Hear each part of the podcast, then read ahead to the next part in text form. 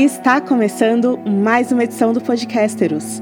Eu sou a Ana Carol Alves e hoje recebemos Rafa Bacelar.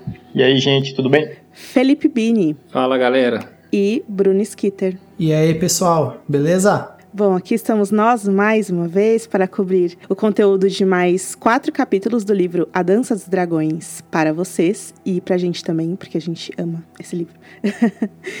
então, vem com a gente. Uh, o primeiro capítulo será o sacrifício de Asha Greyjoy. Então, se agasalhe muito bem, tipo, muito, muito bem mesmo e saiba que não será o suficiente, pois nós iremos para a vila de arrendatários.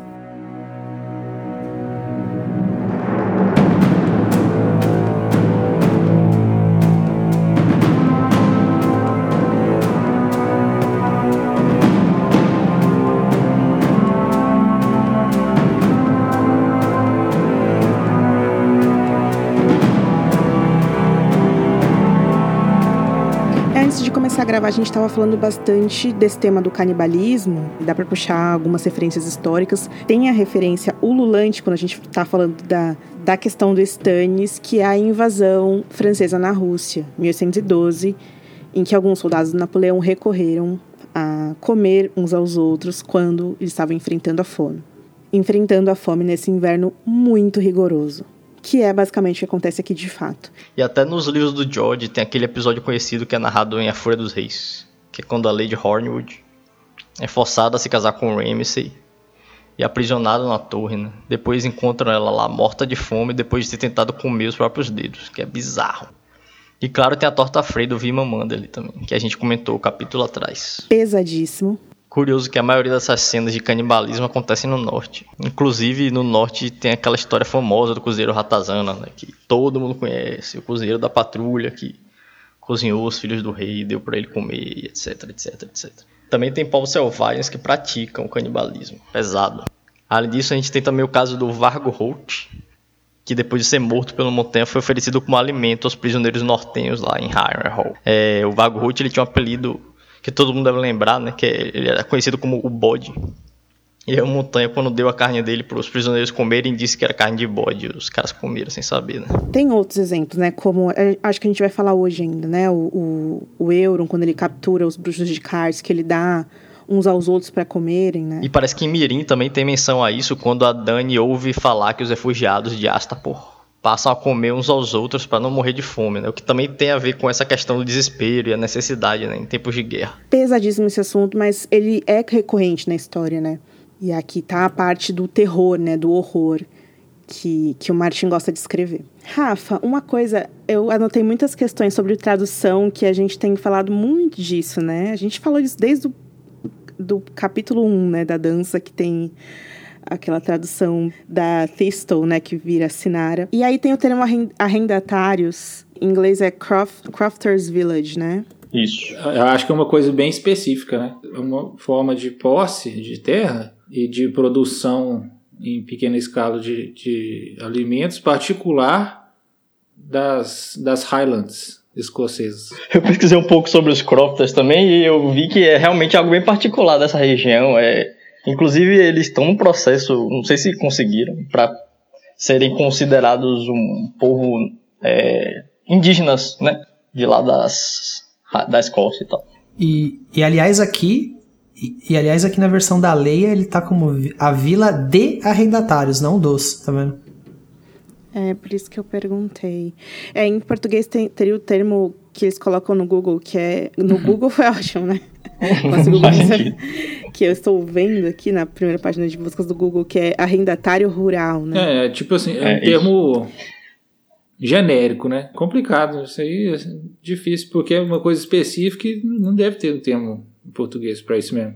É tipo Carnog, no caso dos Carnogmanos, porque o Carnog também é uma aquelas ilhas artificiais e tal, mas é uma coisa super específica lá da, da Escócia também, País de Gales, né? Irlanda. O Candeias inventou aquilo lá, Cranogmanos, acho que nem existia. Mas é uma coisa que o Martin pegou do mundo real e enfiou lá. É um, fica um tom meio assim burocrático demais, talvez, né? Sim, sim. Não combina muito, mas o sentido é mais ou menos isso mesmo. Inclusive tem até uma Crofters War. Crofters War. Nossa, é muito intrigante isso.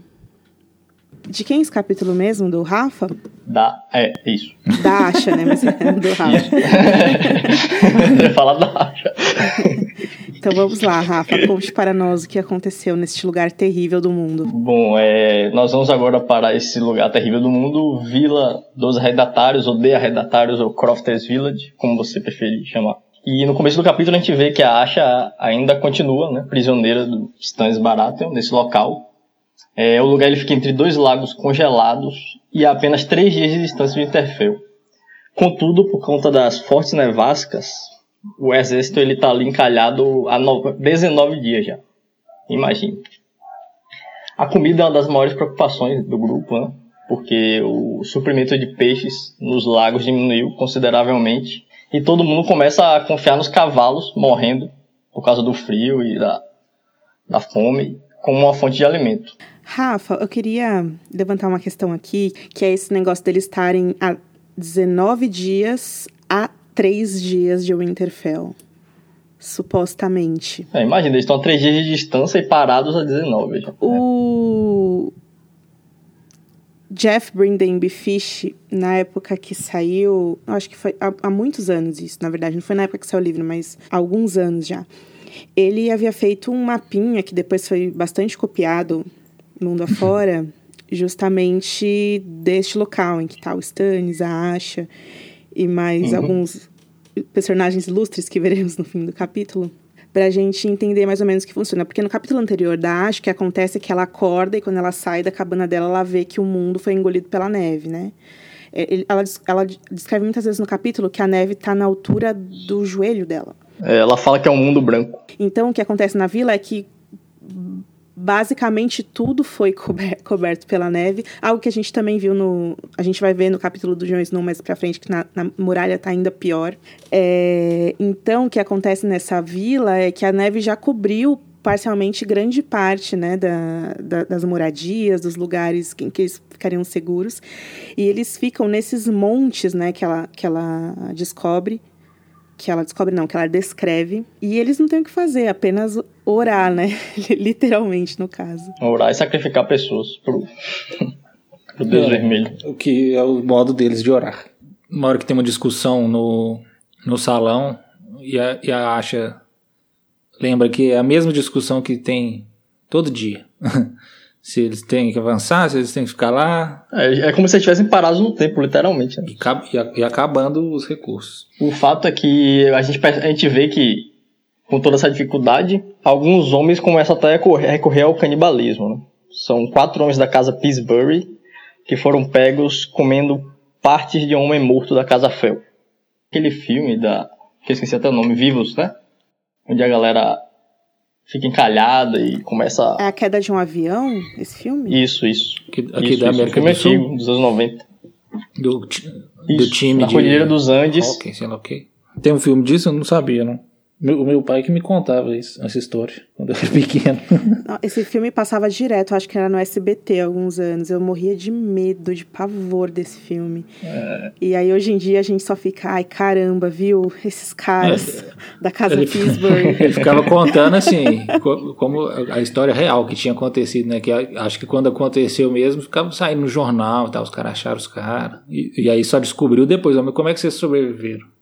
aí eles tiveram. Ah, Bom, e é exatamente o que ele fala. Eu, eu lembrei que ele me contava que, que os caras contavam que tinha cortado na, na bunda dos cadáveres. É, tem um filme nacional chamado Estômago, vocês já assistiram, né? Aham.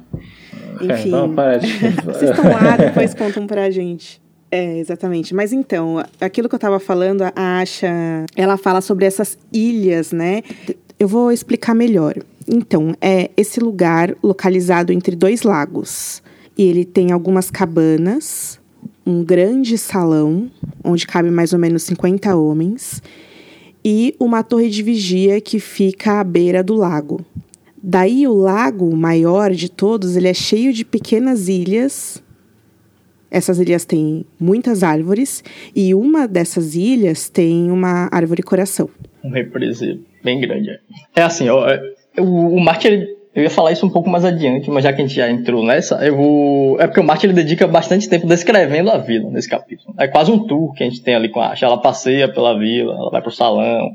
E aí ele vai descrevendo essas landmarks, né? Que são os pontos de referência principais. Vocês já viram a ilustração que tem, né, dessa cena? Ela não é uma ilustração da cena de canibalismo, mas ela mostra como que funcionam as fogueiras noturnas, né? Dos seguidores do Stannis. Eu acho muito bonita.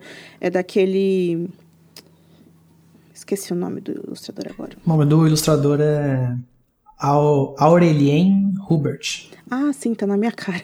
Desculpa, esqueci. Mas vamos lá, Rafa, conta aí pra gente. Desculpa que a gente fica te atrapalhando toda hora. Vamos lá. Não, relaxa.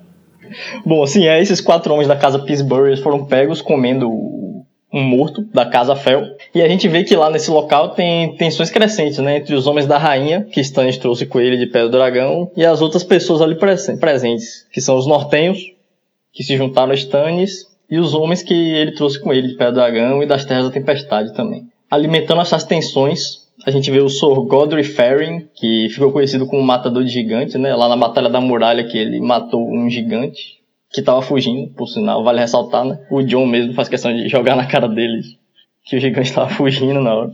Mas mesmo assim ele ostenta o título dele, né?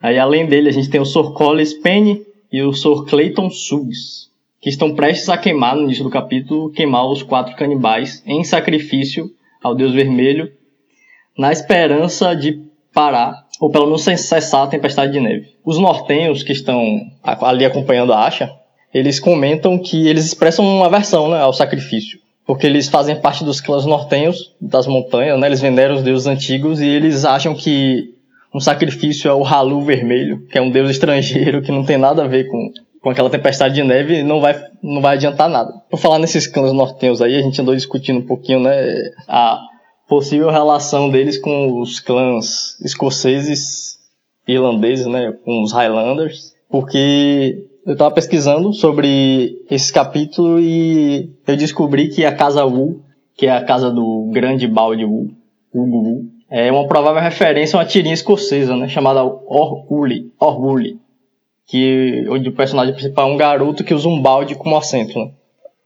Por isso que o brasão dos Wu são três baldes. Eu lembro que no outro capítulo, que é o Prêmio do Rei, ele dá um discurso super inflamado, né? Convocando os nortenhos a, marcharem e lutarem é, pela honra do Ned e pela, pela vida da, da garotinha do, do Ned. E aí, partindo desse ponto, eu pensei que poderiam haver mais algumas semelhanças entre eles e os clãs da Escócia. E aí, eu achei algumas coisas interessantes, né? E o Brin me ajudou também como símbolo das casas Norrie, da casa Norrie, que são cardos, a flor nacional da Escócia, e também o fato deles se referirem aos líderes deles como o Norrie ou o Flint. É, essa parece ter sido uma prática dos povos gaélicos também. Não uma regra em si, mas uma tradição que podia variar de clã para clã. Isso, isso tem os selvagens que, que alguns se referiam ao Mace, Mace Raider como The Mace, e os nortenhos também se referem ao Ned, não é? Como The Ned, o Ned. Na tradução isso se perde completamente, né? É, inclusive, nesse capítulo, se o Arnulf Kastark, dentro do salão né, da, da vila, um, onde a Asha e o Justin Massey estão lá para fazer a refeição deles de carne de cavalo e tal, tem um momento que o Arnulf Kastark ele dá um discurso apaixonado sobre como eles vão vingar a morte do Ned, do Rob. E aí, nesse discurso, ele também se refere ao Ned usando esse artigo, né? É algo que tá lá na versão original e que também a gente não vê na versão traduzida. Inclusive, essa não é a, coisa, a única coisa estranha sobre esse discurso, né? O Arnold Kastak, como a gente sabe, é um traidor safado, então para de fazer discurso, mano. Era o Bini e o Rafa que estavam falando o dia inteiro sobre saia escocesa, que eles iam Isso. comprar a saia e vestir amanhã, negócio assim lá no chat. Ninguém tava prestando atenção neles, só eles. Eu só tava botando que pilha que... no Rafa, que ele tava fazendo uma pesquisa maior massa, e eu tava falando, não, e tava massa mesmo. E aí eu tava só dando um impulso. é, mas no final fez muito sentido aí. Já tô imaginando agora os caras, os clãs nortenhos com a saia. Mas essa do menino aí foi bem legal, essa Aquela... do, do, da história em quadrinho. Uhum. O grande balde Wu é o Hugo Wu. É, né? isso. Agora, eu, eu, tem essa dinâmica que você tinha dito antes, Rafa, que é os, os, sulistas brigando com os lobos que acha é, chama os nortenhos de lobos, né? Porque é visível, assim, ela olha para um lado, tipo, os caras do sul todos, assim, com a cara queimada do gelo, né? é, cadavéricos, fracos, letárgicos. E os nortenhos, tipo, passando a mesma fome que os caras e passando pelos mesmos problemas que os caras, mas você via, no, ela vê, né, no rosto deles o vício, vê que eles são mais gordos, que eles estão mais é, preparados, né, mais fortes. É, não só por isso a reação deles ao, ao sacrifício, acho que é tipo ah, a gente não tá pra tanto assim também, né? Vai matar a galera por causa disso aí, queimar e tal. É, é o que eu ia falar assim, Rafa, que a, a questão entre eles, né? Porque os nortenhos falam pros sulistas. É, os sulistas falam pros nortenhos, a gente tá fazendo isso porque o, no, o nosso Deus, vai salvar a gente. E aí os nortenhos falam: não, o que vocês estão fazendo é garantindo que esse Deus vai matar todos nós. É basicamente essa retórica, né? Que na verdade é uma retórica que passa pelos quatro capítulos que a gente vai falar hoje. É, e por falar nos deuses antigos, a gente já falou aqui que tem um represeiro lá no meio da, de um dos lagos congelados, tem uma ilha com um grande represeiro, que o Martin cita várias vezes, ele cita inclusive que a Asha já andou até lá no momento, e ela descreve, né, de maneira bem chocada, assim, o que ela vê lá, né, o, o rosto do represeiro chorando seiva, mas ela diz que o que ela viu não foi seiva, foi sangue, e ela fala que ver e acreditar. É, a gente até já tinha comentado nos capítulos anteriores da Asha, ela tem uma relação com os represeiros bem esquisita, né? Das histórias que ela ouvia sobre as árvores quando ela era criança, que, que os videntes verdes transformavam, tra tinham transformado as árvores em guerreiros nas guerras antigas e etc.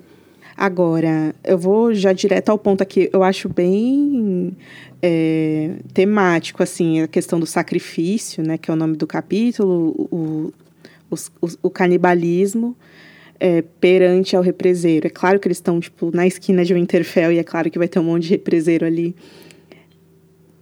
Uhum. Mas os deuses antigos assistindo, né? E isso do mesmo jeito que o Bran viu nas visões, né? Sacrifícios que ocorreram no passado perante o represeiro. É powerful. Isso. O um, um medo de ser um sacrifício, de ser sacrificado é uma parada que permeia a, fica na cabeça da Asha, né, o capítulo inteiro, porque ela fica pensando que enquanto os caras da montanha estão os, os canibais lá estão sendo queimados, ela fica pensando que ela pode ser a próxima o tempo inteiro. Ela descreve o quanto assim, quando eles resolvem, eles estão comendo há muitos dias carne de cavalo, né, já, porque os peixes sobraram quase nenhum. E ela cita que assim, o Senhor é conforme mais importante é a sua patente, os senhores mais importantes, eles reclamam as melhores partes, né, do, do cavalo para comer e quanto menor você for, né, menos importância social você tiver, é, você vai comer a pior parte ou não vai comer nada. É, por isso que os caras os caras recorreram ao canibalismo, né? E eram caras de status baixo, status baixo. Tanto que o Clayton Suggs, ele usa isso para ameaçar a Asha, né? Ele fala que, ah, esses caras, o sacrificar esses caras não vai servir de nada, sacou? É uma oferta de pedinte. O que a gente tem que fazer é matar você que tem sangue de rei. Aí sim que o Deus vai parar essa neve. O Martin marca que o cara é de classe assim mais baixa pela, pelo jeito que ele fala também, o cara conjuga os verbos errado. Um dos que é sacrificado, um dos canibais, o que fica chorando o tempo todo. Uhum. É, isso acontece também com o Ned da Mata, né? Mais na frente. Ele fala assim, we, we was hungry, uhum. assim, pra mostrar que eles eram só gente comum mesmo, que tava sem comida mesmo. É, e é algo, é algo que se perde na tradução um pouco, acho. É, sim, não tem. Completamente. Não tem. Tem aquela história que acha depois pensa, é, talvez o, o senhor Pittsburgh também tenha comido, mas a culpa ficou só entre os, os pobres, é. É, mas isso é, aí é, são, acho que é mais... É, que são rumores. A pecha que fica pra, pra pra casa do cara, né? É, Isso. a fofoca generalizada, né? É tipo assim, ah, todos os Freys são filho da puta, todos... Uhum. Todos os mandos ele são não sei o que, alguma coisa assim. Sim. Não necessariamente, duvido que o cara, que o cara tenha que ter recorrido a isso. Porque ele era nobre, né? Eu, supostamente ele teria essa fatia do leão. Sim, é, é, tem uma, uma coisa que a Asha observa, né, Rafa, que é o olhar do Clayton Suggs ao ver a, a fogueira.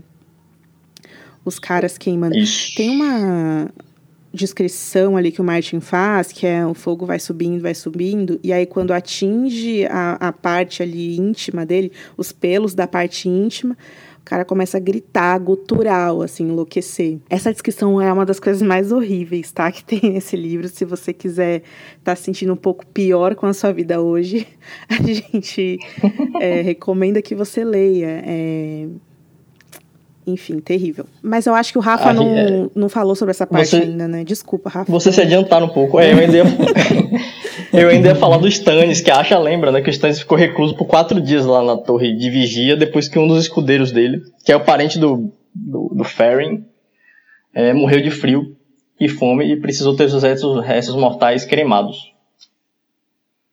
É, o Stannis retorna agora para poder assistir o, o sacrifício dos canibais juntamente com o Sr. Richard Hope, que é um homem da rainha e é o segundo no comando depois do Stannis ali, e o Castelão de Carwood, né, que é o, o Arnulf Castark, que se juntaram a eles apenas oito dias atrás, trazendo mantimentos suficientes para sua comitiva e mais ninguém. É, a Asha destaca os rumores de que Arnulf talvez comande o Interfell, caso Stannis consiga retomar o castelo. E depois disso, o sacrifício começa, né? O sacrifício propriamente dito um dos homens, um dos quatro canibais, ele começa a provocar o Clayton Suggs antes do de tocarem fogo nele, né? E ele começa a falar um monte de coisa do Clayton Suggs e tal. E aí obriga o cara a provocar mesmo para obrigar o cara a cortar a garganta dele, né? Antes de começar o ritual. Acha, acha que esse foi o mais esperto dos quatro. Porque os outros morrem também em agonia, né? Tomados pelo fogo, como a Ana citou. E aí ela cogita fazer o mesmo, né? Caso ela seja levada pra fogueira como sacrifício futuramente. E elas perguntam se essa tática irá funcionar duas vezes. Acha, acha. acha, acredita. Acha, acha Bom. bem melhor. Vamos deixar. Bom, aí o Clayton Suggs, ele ameaça a Asha e tal. E o Sr. Justin Massey protege ela das ameaças dos Suggs e depois se oferece para ser o guardião da Asha por um tempo, né? Aliviando, aliviando a Lisane Mormont do dever, porque ela estava cuidando da Asha no começo do capítulo. É, depois disso a gente vê os dois, Justin e Asha, irem comer um cavalo assado no salão, um cavalinho assado. Lá a gente vê que os cavaleiros distância estão perdidos por falta de opções, né? Sabendo que provavelmente morrerão em breve, não importa o que façam, porque não tem comida e nem tem condições de lutar contra as forças de Rose Bolton em Winterfell. É nessa conversa que um dos caras, o Ned da Mata, né, que também é um cara que ele tem um. O discurso dele é bem peculiar, se você for ler na língua original, né, ele fala de um jeito todo particular que na tradução se perde totalmente. É, o Ned da Mata ele é um batedor que conhece toda aquela região e o Martin cita que até os reis respeitam a opinião do Ned da Mata, né? porque ele é um cara que realmente sabe do que ele está falando. Eu gostei desse cara aí. Eu também. e aí nessa conversa ele cita que os lagos congelados estão cheios de buracos e muito provavelmente sem nenhum peixe. O que deixa todo mundo ainda mais tenso e frustrado, né? O próprio Massey, ele é o que parece ser o mais descrente de todos, né? Ele fala como se já tivesse certo de que todo mundo ali morrerá, com, quase como se ele soubesse de alguma coisa que ninguém sabe, né? Ele fala, vamos morrer, vamos morrer, vamos morrer. Qualquer coisa que alguém fala, ele fala, vamos morrer. E aí o Richard Hopper, que entra no salão, nesse momento, ele acusa o Justin de ser um covarde, né? E aí o Justin fica putinho, vermelho, se levanta e sai. A Asha até zoa dele, né? Fala, nossa, o meu campeão é de sebo. Mas mesmo assim, ele é o único que protege ela. Então ela levanta para tentar seguir ele. Só que quando ela sai do salão, o mundo tá tomado, a visibilidade é tão baixa que ela se perde. O mundo tá tomado pelo branco mesmo. E aí ela se perde, fica procurando pelo Justin e acaba se batendo com quem? Com o Clayton Suggs, que é aquele cara desprezível, né, que ela descreve, que tem olhos de porco. O próprio símbolo dele é um porco voador e ela fala que algumas faces clamam por uma barba. A face de Clayton Suggs clama por um machado no meio dos olhos. O Clayton Suggs é um Zé Ninguém, na verdade, né? Eu sei que é feio esse termo, mas. Ele foi um cara lá que estava perdidão lá em Porto Real e anexou ao time do Stannis. O Clayton Suggs é um desses personagens que é uma homenagem do Martin, não é o nome? É, outro de futebol americano. Né? O, na verdade, são dois caras o nome. Um chamava Mark Clayton e o outro é o Terrell Suggs. Agora, não sei por que, que o George foi atrás deles. Os dois jogavam nos Baltimore Ravens até 2009. Então deve ter tido alguma coisa aí, alguma aposta, sei lá. É, porque o cara é escroto, né? Não sei se os Ravens ganharam dos times do Martin. Criou esse Megazord de tosqueira, que é o Clayton Suggs, né? Ele fica chamando a, a Asha de tudo é boceta alguma coisa, né? E, tipo, em inglês Isso. faz mais sentido, né? Você chamar alguém de cunt. O que diz Boceta, ele faz uma parada teórica, ele faz uma parada assim. Ela chama, ele chama ela de boceta de ferro, né? Um negócio assim, uma hora. Isso. Iron Kant. O- Ele começa a ameaçar ela, quando ele se bate com ela, do jeito dele, escroto de ser. Mas aí os dois ficam surpresos ao descobrir que alguns cavaleiros estão chegando ao acampamento distância. Assumindo que este é o ataque dos Bolton e dos Freys, Clayton comanda a Asha a avisar os outros, enquanto ele sozinho tenta atrasar os cavaleiros, né? A Asha até admira ele um pouco por isso, né? Ela fala que ele pode ser um escroto, mas ele é... co- coragem não lhe falta. Mas depois eles percebem que os cavaleiros não demonstram hostilidade, né? Em vez disso, é o grupo do Taiko Nestores, representante do Banco de Bravos, com dois homens da Patrulha da Noite e os sete homens de ferro que ele pagou para tirar das celas de Cibele Locke barra Glover, lá em Bosque Profundo. A Asha reconhece o, o cara que era tipo o namorado dela, né, o crush dela, o Christopher Botley. Melhor nome Entre de eles. personagem. Bom, ele fala que o grupo veio de Interfell, onde encontraram o Papa Covos Amber, batendo tambores e soprando chifres para poder confundir ainda mais a galera que tá lá dentro já às voltas, né? Os assassinatos e Isso é fantástico, cara. a galera já tá muito louca no Interfell. e o cara fora batendo tambor e soprando chifre, imagina. Além de Taisho e Taiko, eu não sei, nunca sei como pronunciar o Eu mando, Taisho, eu mando um Taisho, ticho e vamos lá. Ticho. Eu mando um ticho pra dentro e vamos embora. Bom, além do banqueiro e dos homens de ferro, a Asha identifica um velho e uma garota, tremendo de frio com o nariz congelado. Logo a gente percebe que se tratam do Fedor e da Jane Poole, que é a falsária. A famosa falsária. Falsária. Falsária. um banqueiro uma falsária é foda. Bom, inicialmente a Asha não consegue reconhecer o irmão, né, que parece décadas mais velho. Mas o Tion revela a identidade dele. É uma cena bem emocionante, né, porque ela vê o homem acabado ali, fedorento, e ela até sente repulsa. Mas quando ele fala, é, irmã, veja, desta vez eu a reconheci. Isso referenciando a, a- a- o primeiro encontro deles lá no segundo livro. Primeiro, o reencontro deles. Bom, mas dessa vez ele reconhece ela e o George, eu acho bem legal que ele escreve que o coração da Asha pula do peito. Né? É bem parecido com a sensação da gente lendo, quase. Porque a Asha fica surpresa e repete o nome dele ainda em choque. E aí ele responde, Tion, meu nome é Tion. Você tem que saber seu nome. Eu acho, acho treta desse final aí que, tipo, na hora que ela tá descrevendo, ela põe aqui, né? É, quem, quem que tava chegando. Aí ela fala, uma garota e um velho, Asha pensou. Quando os dois foram rudemente jogados, blá blá blá blá blá. E aí ela fala aqui, e o velho? Ninguém jamais pensaria em considerá-lo atraente. Ela vira espantalhos com mais carne. Seu rosto era uma caveira com pele, seu cabelo era branco e sujo e fedia. Sem os dentes, né? É, isso. É. É, a gente até se sente mal. né? Grande presente que o Taiko trouxe pra ela. Vamos endereçar então o grande bravosiano na sala.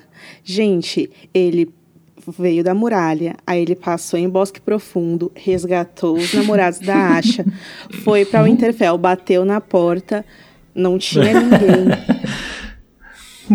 Na verdade, a galera, tava, a galera não ouviu por causa dos. A galera não ouviu de Interfell por causa dos tambores lá.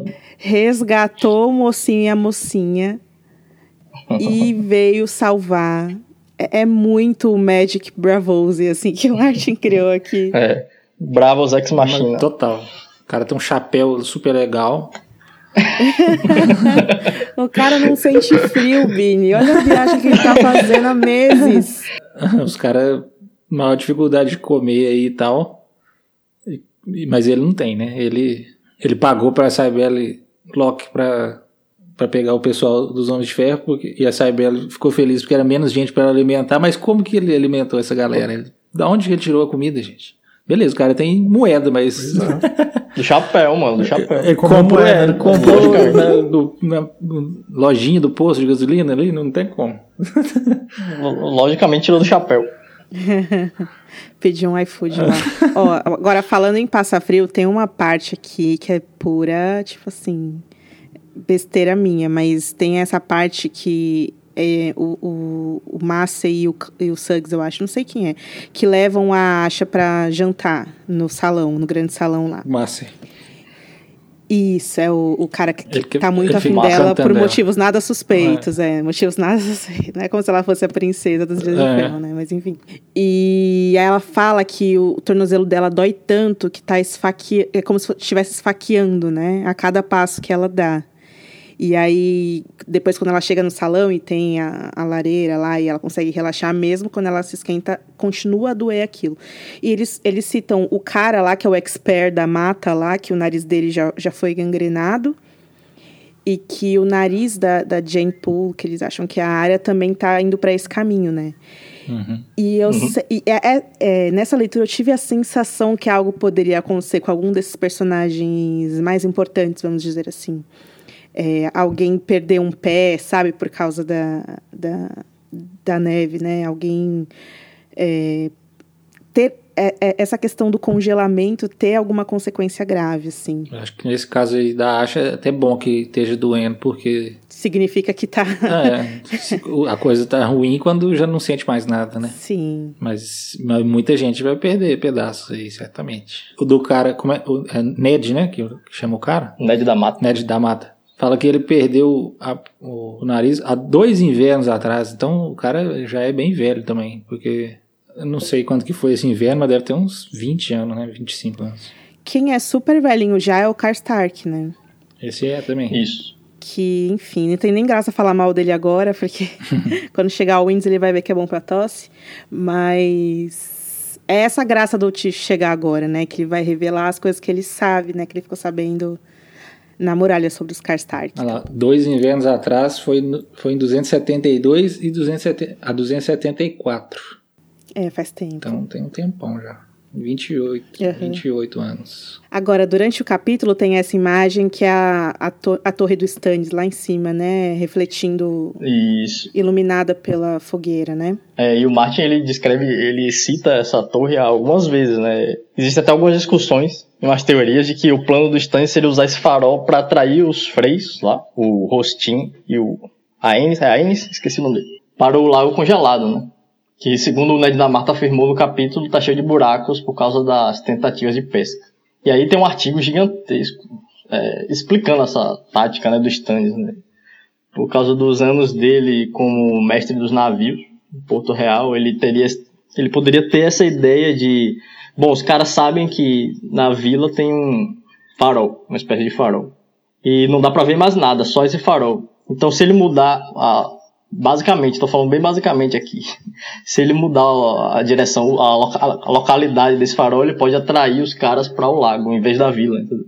E aí o lago vai quebrar e todo mundo vai morrer, supostamente. E essa ideia aí, em tese, se for verdade, se isso se concretizar, provável que o Martin tenha tirado do filme Alexander Nevsky, né? É, da Batalha da Neve. Que, é, que retrata a batalha do próprio Alexander Nevsky, que era o príncipe de Novgorod contra os Cavaleiros Teutônicos. É um filme super famoso do Eisenstein. E aí tem no filme, que é uma super propaganda assim, contra os Cavaleiros, é, os Cavaleiros Teutônicos são retratados como se fossem os nazistas alemães. O filme é de 38, né? Mas assim, aí durante a retratação da batalha, os caras caem nos buracos da neve. Do, do gelo, né? Do, dos lagos. Mas assim, na, na Batalha do Gelo Real, na historiografia, não tem nada que diga isso, não. Que os caras caíram no buraco, não. Teve realmente batalha no lago, a, a superfície congelada comprometeu, de fato, e foi a estratégia do Alexander, mas essa parte de cair no buraco é liberdade autoral aí do, do Eisenstein, parece. É, inclusive um dos contrapontos maiores para essa teoria que a galera fala, é, tem muita gente nos comentários lá do artigo que eu li, e muita gente fala de experiências pessoais com lagos congelados, que não é bem assim, tal, tá? quebrar, pisar e quebrar, e tipo, você percebe quando você tá pisando num lago congelado. Tipo, é, é obra de fantasia, não? Pode acontecer. Uma coisa que o, que o Martin faz, ele fala bastante, é que assim, ele, as fontes históricas que ele usa, muitas vezes são fontes de história mais popular ou então retratações de eventos históricos populares, como esse filme aí, por exemplo. Então, nem sempre uhum. é diretamente o que aconteceu. Ele gosta da coisa que tem mais apelo. É, essa, essa situação aí do norte, ela é muito iminente. Tipo assim, estamos a três dias do lugar, estamos parados, estamos numa situação limite. Essa situação limite total, né? Tanto para o Stannis quanto para Asha, que são os personagens principais, assim. O Stannis está cadavérico, tá trancado na torre lá. A Asha, a ideia que a Asha tem dele, inclusive, é que ele tá trancado lá em desespero, né? Perdido e, e, desesper, e desesperado, gritando por ajuda, né? As pessoas acham que ele está chama, chamando a Melisandre nas chamas, né? Para ela, para ele ajudar ele, mas a verdade é que o Stannis é desses coringas que a gente não sabe na real que tá passando pela cabeça dele, né? Quando ele aparece ali na hora do sacrifício e os caras ficam até meio surpresos, é, eu observei que ele não ele não conduz nenhum cântico, ele não conduz nenhuma cerimônia, ele só fala: pode começar, faz aí, executa esses caras aí e sai. Como se fosse só mais uma execução. Não tem nenhuma demonstração de fervor ou fé ali né, nas atitudes dele. Ao contrário dos, dos súditos e dos homens da rainha, né? Que tem fanáticos de várias naturezas. Tipo o, Godry e o Richard Horp, né? É o Horp ou é o Rocha? Qual que são os outros? Tem o Clayton Suggs. O Godfrey Ferring também, né? O Collis Penny. Uhum. Qual que é um que na descrição da Asha ela observa que um deles é... Tá se deliciando com a cena? É, é o Clayton, Clayton Suggs. É, o Clayton se delicia, mas aí ele é... é isso aí é mencionado em oposição ao outro, que era mais assim... É o Ferring. Mais é o matador de gigantes. Mesmo. Ah, é o Godry. É, o Matador de Gigantes, ele é, é o cara que acredita é mesmo, né? É o cara que faz o, o ritual lá, que entoa uhum. a oração ao Deus vermelho. E o Clayton Suggs, ele só tá lá pela tortura mesmo, né? Por queimar a galera. É, não que o Godfrey Ferg seja assim, ah, ele não, ele não é violento, então ok. Porque o cara, em nome do fervor dele, ele aceita sacrificar a gente. É. Mas. É, só fazer um adendo, só fazer um adendo rapidinho, Ana, que no capítulo a, é citado que o Clayton Suggs ele pagava torturadores para poder ajudar a galera a, a, acompanhar né, as torturas e tal. Nossa. Então ele é um cara bem sádico mesmo. Eu queria. Eu queria muito poder rapidamente ler uma, um trechinho do cântico que eles fazem durante a fogueira humana, para a gente comparar, porque, como eu disse, a gente vai passar por capítulos que tem esse extremismo religioso bem retratados, assim, né? Então a oração é preferida pelo Godfrey Ferring e o que ele fala é o seguinte: Hilor, nós lhe damos quatro homens maus. Com corações felizes e verdadeiros, nós os entregamos para suas chamas purificadoras, para que a escuridão de suas almas possam ser queimadas. Deixe sua carne vil ser cauterizada e enegrecida, para que os espíritos deles possam se erguer livres e puros, para ascender até a luz. Aceite seu sangue, ó Senhor, e derreta as correntes geladas que prendem seus servos. Ouça a dor deles, conceda força às nossas espadas, nananana. aceite esse sacrifício e nos mostre o caminho para o Winterfell. É com muita certeza, né? De que Cara, tipo, se a gente tô... der isso para você, você vai dar o que a gente quer de volta. Cara, né? Sacerdote total, né? Esse God aí falou bonito. falou feio, mas falou é, bonito, né, Vitor? Péssimo conteúdo, belas palavras. tipo assim, pare... como que o cara conseguiu fazer isso aí, esse discurso aí do nada? Pois é, estado que ele tem uma voz muito bonita, né? E ele tem, na personalidade dele, né? Ele é uma pessoa muito arrogante, muito, vai... muito vaidoso. E tem um lance que ele já estava pedindo para o Stannis, tem uns capítulos aí, né, para sacrificar pessoas, para sacrificar pessoas. E dessa vez, com, por causa por conta do crime, né, de, de canibalismo, ele finalmente conseguiu. Então você percebe que ele estava bastante preparado para isso mesmo, né? Essas, esse capítulo foi profundamente inspirado na série de TV, com a cena da, da Shireen, o que mostra que esses caras não estavam. Um, eles falaram pro Martin: Martin, conta pra gente como a Shireen morre. Daí ele falou: Não, é óbvio isso. e eles falaram: Então tá, então a gente vai pegar uma cena que você já escreveu e a gente vai fazer a fanfic. Isso é. É muito nítido para mim, assim. Posso estar falando a maior besteira do mundo. Quando no final do capítulo chega a comitiva do Taiko, a Asha observa que o líder da comitiva parou do lado do Clayton e aí ela olhou para trás e, talvez tinha mais gente atrás, talvez quase uma vintena. Aí eu só lembrei dos 20 bons homens do Ramsey. E, e como que esse pessoal aí chegou totalmente desavisado aí. No livro, claro. Então não é de todo absurdo os 20 bons homens do Ramsey, não. Eles, eles foram lendo o capítulo, pegaram uma lousa É. e foram escrevendo as palavras e. Olha aqui, ó. Os caras chegaram lá e o Stannis nem viu. Vamos usar. Olha aqui, ó. Sacrifício. Vamos queimar gente. é mais ou menos isso. Mas vai realmente lentamente indo por uma situação limite, assim, vai ser muito horrorosa essa batalha. É, é, é claro que, tipo assim, a questão da fome vai ser muito. Muito. Nada circunstancial, sabe? Ser chave, assim. Tem uma hora que a, que a Asha fala assim: o sol, a lua e as estrelas haviam partido havia tanto tempo que Asha começou a se perguntar se sonhara com eles, né? É só aquele céu é, de, com nuvens pesadíssimas, né? Não tem outra coisa, só essa sensação de que você vai morrer congelado e com fome. Aí, aí, beleza. Vai ter a batalha, supondo que o pessoal aí ganhe. Depois tem que andar até o Interfell ainda. Continua o problema. Tipo, ah, vai chegar lá em um Interfell e você vai fazer o quê? É, Matar supo- o Bolton no soco, sendo que você não tem Supondo que eles lutem aí da- um músculo no com corpo. toda a vantagem do gelo aí, o Stannis seja o mestre tático e estratégico, beleza, ganhou. Aí tem mais três dias no meio da neve ainda.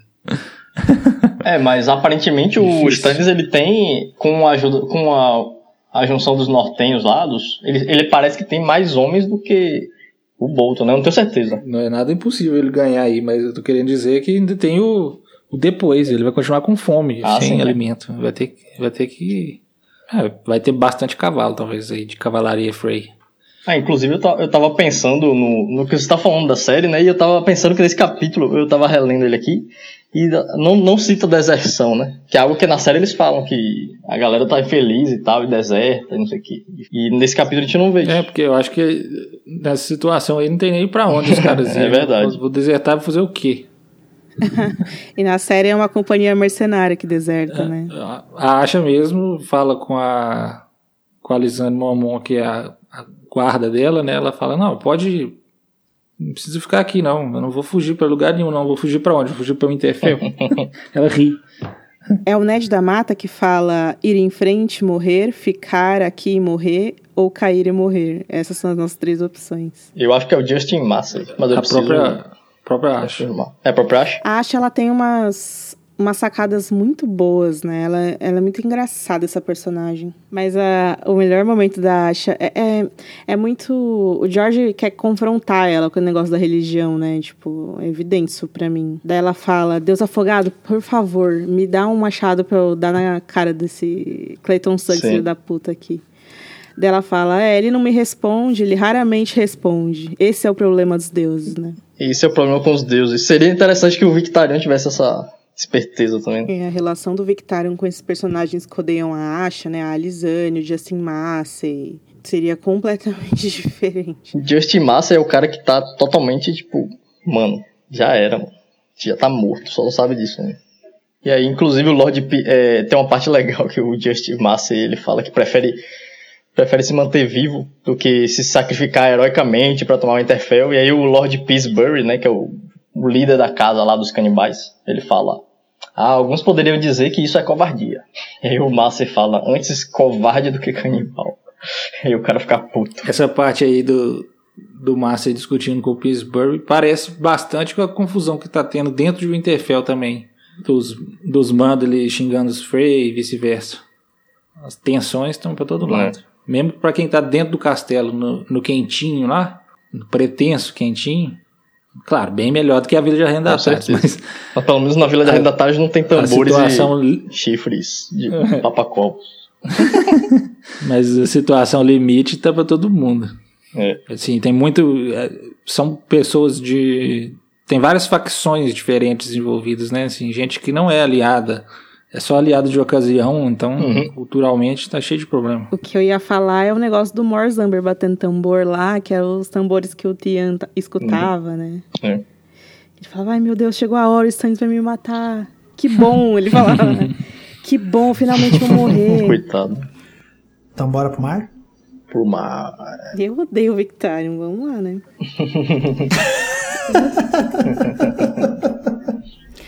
suba, suba em sua coca, galera ou galé, e prepare-se para ser capturado pelo Victorian Greyjoy.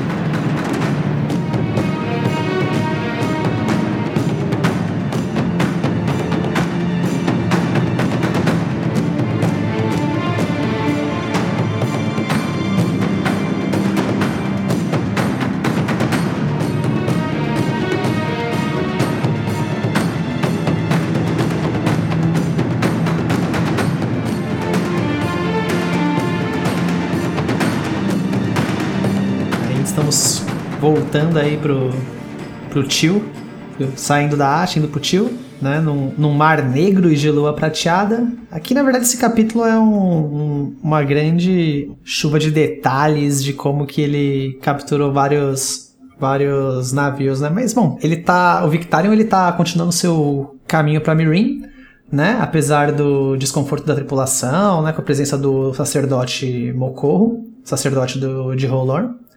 E, e o Victarion tá felizaço, né? Ele insiste que tá com dois deuses com ele, né? Tipo, tá tanto o deus vermelho quanto o deus afogado. Dois deuses estão comigo agora, nenhum inimigo consegue se sustentar diante de dois deuses. Né? E ele tem. Eu vou citar aqui a parte da mão, do jeito que tá no livro, que eu acho, que eu acho muito bom.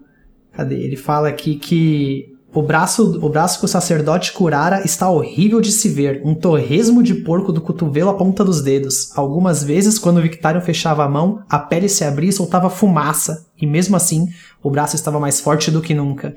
É, muito bom. Esse. Cara, tem um braço mágico, né? Um braço mágico, é. E, e, tipo, e ele tá felizaço como ocorro, né? Ele pegou roupa dele, um monte de tônica. Aí tá lá, não, ele não tinha roupa vermelha, né, pra dar pro, pro Mocorro, mas ele deu. É o pet, né? Mocorro é o pet dele. É o pet dele, é isso, exatamente. É, não é. Não, olha, Rafa, mas não é mesmo. É o contrário. Não, então, ele acha, ele acha que é. Eu acho que é o contrário também, mas na cabeça do Victarion ele é um bom pet. Isso, exatamente. que ele, ele colocou aqui, ó, vestido de negro dos, da cabeça aos pés, com máscara vermelha e laranja das chamas tatuadas no seu rosto o sacerdote parecia mais sinistro do que nunca. Deram um vestido, um vestidão preto, um manto preto com um braço dourado, tá ligado? Os caras. O, o Victarion tá brincando de boneca com ele. Mas enfim. Tem um lance que é, na verdade, as cores Greyjoy, né? Que eles só usam preto Exato. e a cor da lula gigante. Então, Exato. é o, o, o lookinho. E o louco é que é o, o Mocorro tem aquela tatuagem na cara, né? À noite, o Mocorro faz as fogueiras dele, fica lá dançando, entoando os cânticos.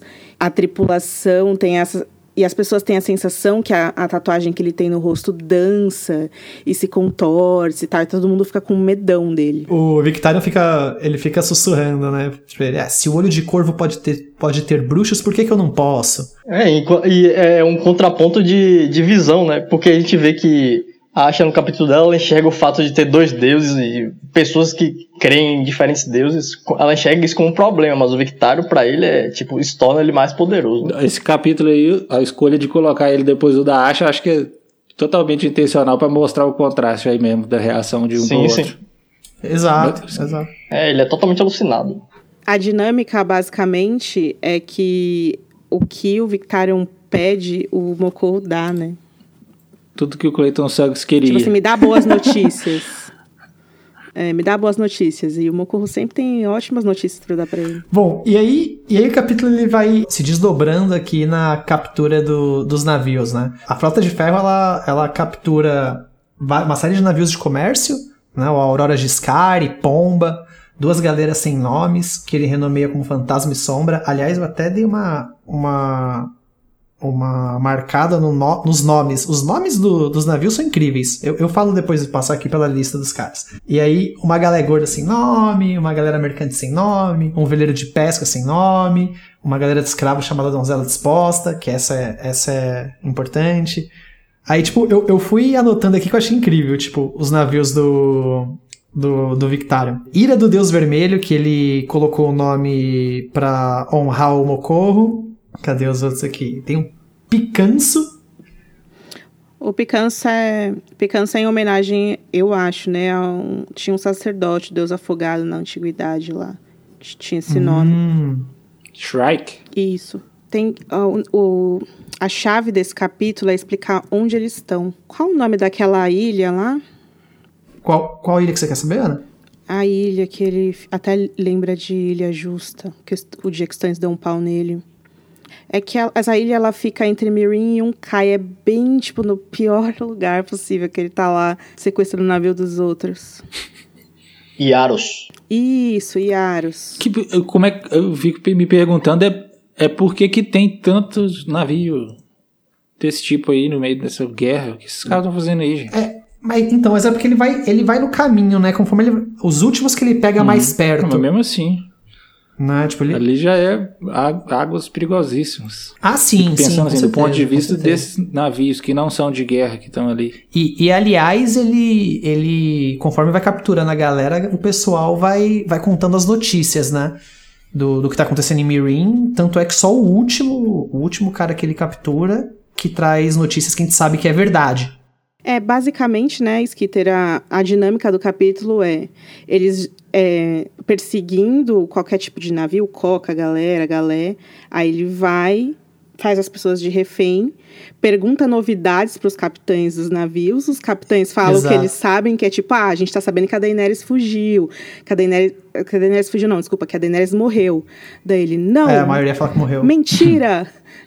Matem esse homem. E aí, tipo, ele mata o homem só porque ele o homem não falou o que ele queria ouvir.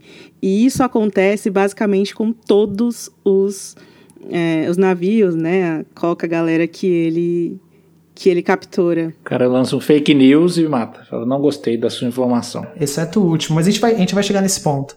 Aí, dessa quantidade de, de navios que ele captura, tem um, tem um que eu marquei aqui legal, um negócio legal que ele. Uma da, um dos navios, o capitão tinha um olho miriano que fazia coisas distantes parecerem próximas. tinha um telescópiozinho. É, o olho de Mir, né? Aqui tá o olho miriano. Né? O é da, olho de Mir é o nome. É da Suma essa.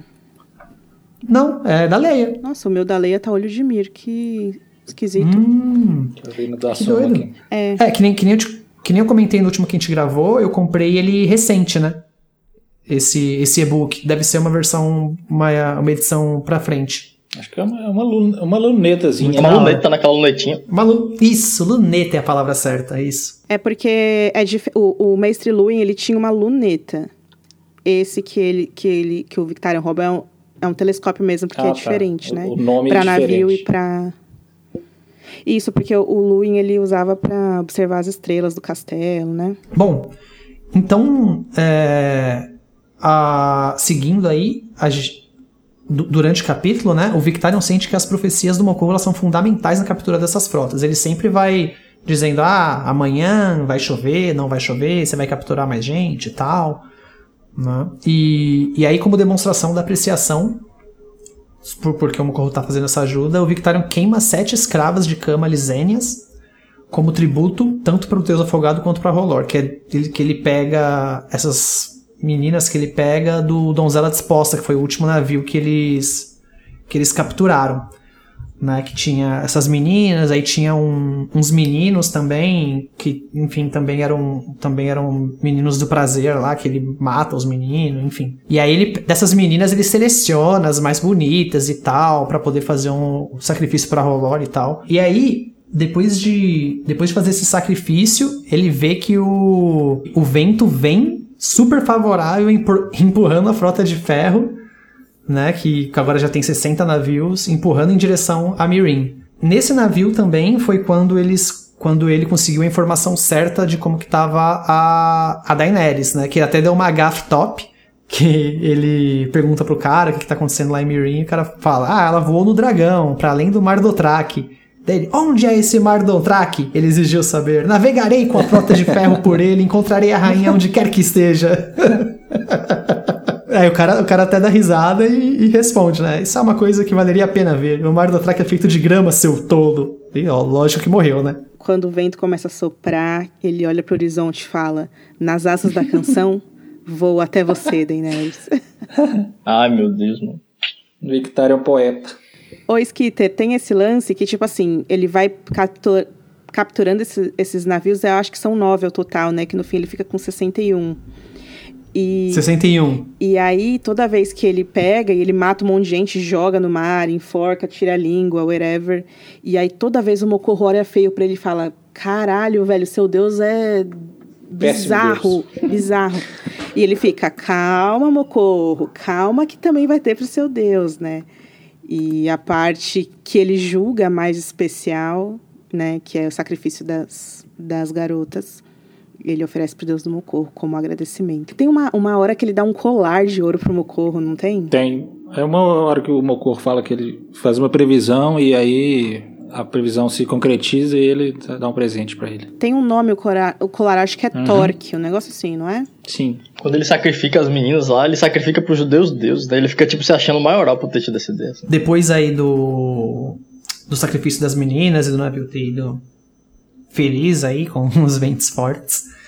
Uh, naquela noite, o, o Victarion permite que o Mocorro veja o chifre, o chifre não, o berrante que o, que o irmão dele le, deu para ele levar. E aí eles estão conversando sobre isso e tal, eu até, se, até marquei algumas coisas aqui, que eu achei legal ler, ler direto do livro, que era o, o Victarion descrevendo né, a, o berrante, era uma coisa retorcida, com um metro, um metro e oitenta de ponta a ponta, negro, cintilante, e unido com faixas de ouro vermelho e escuro aço valeriano, o berrante do inferno de Euron.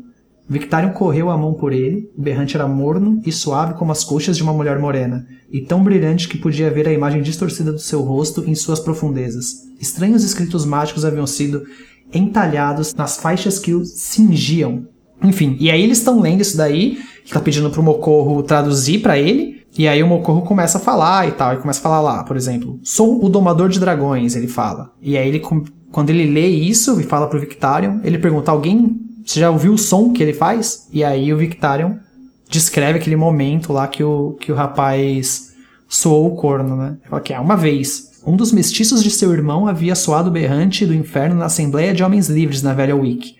Era um monstro de homem, imenso e de cabeça raspada, com anéis de ouro, âmbar negro e jade ao redor dos braços, musculosos, e com grande falcão tatuado no peito. O som que ele fez queima, de alguma maneira, como se seus ossos estivessem pegando fogo, queimando minha carne por dentro.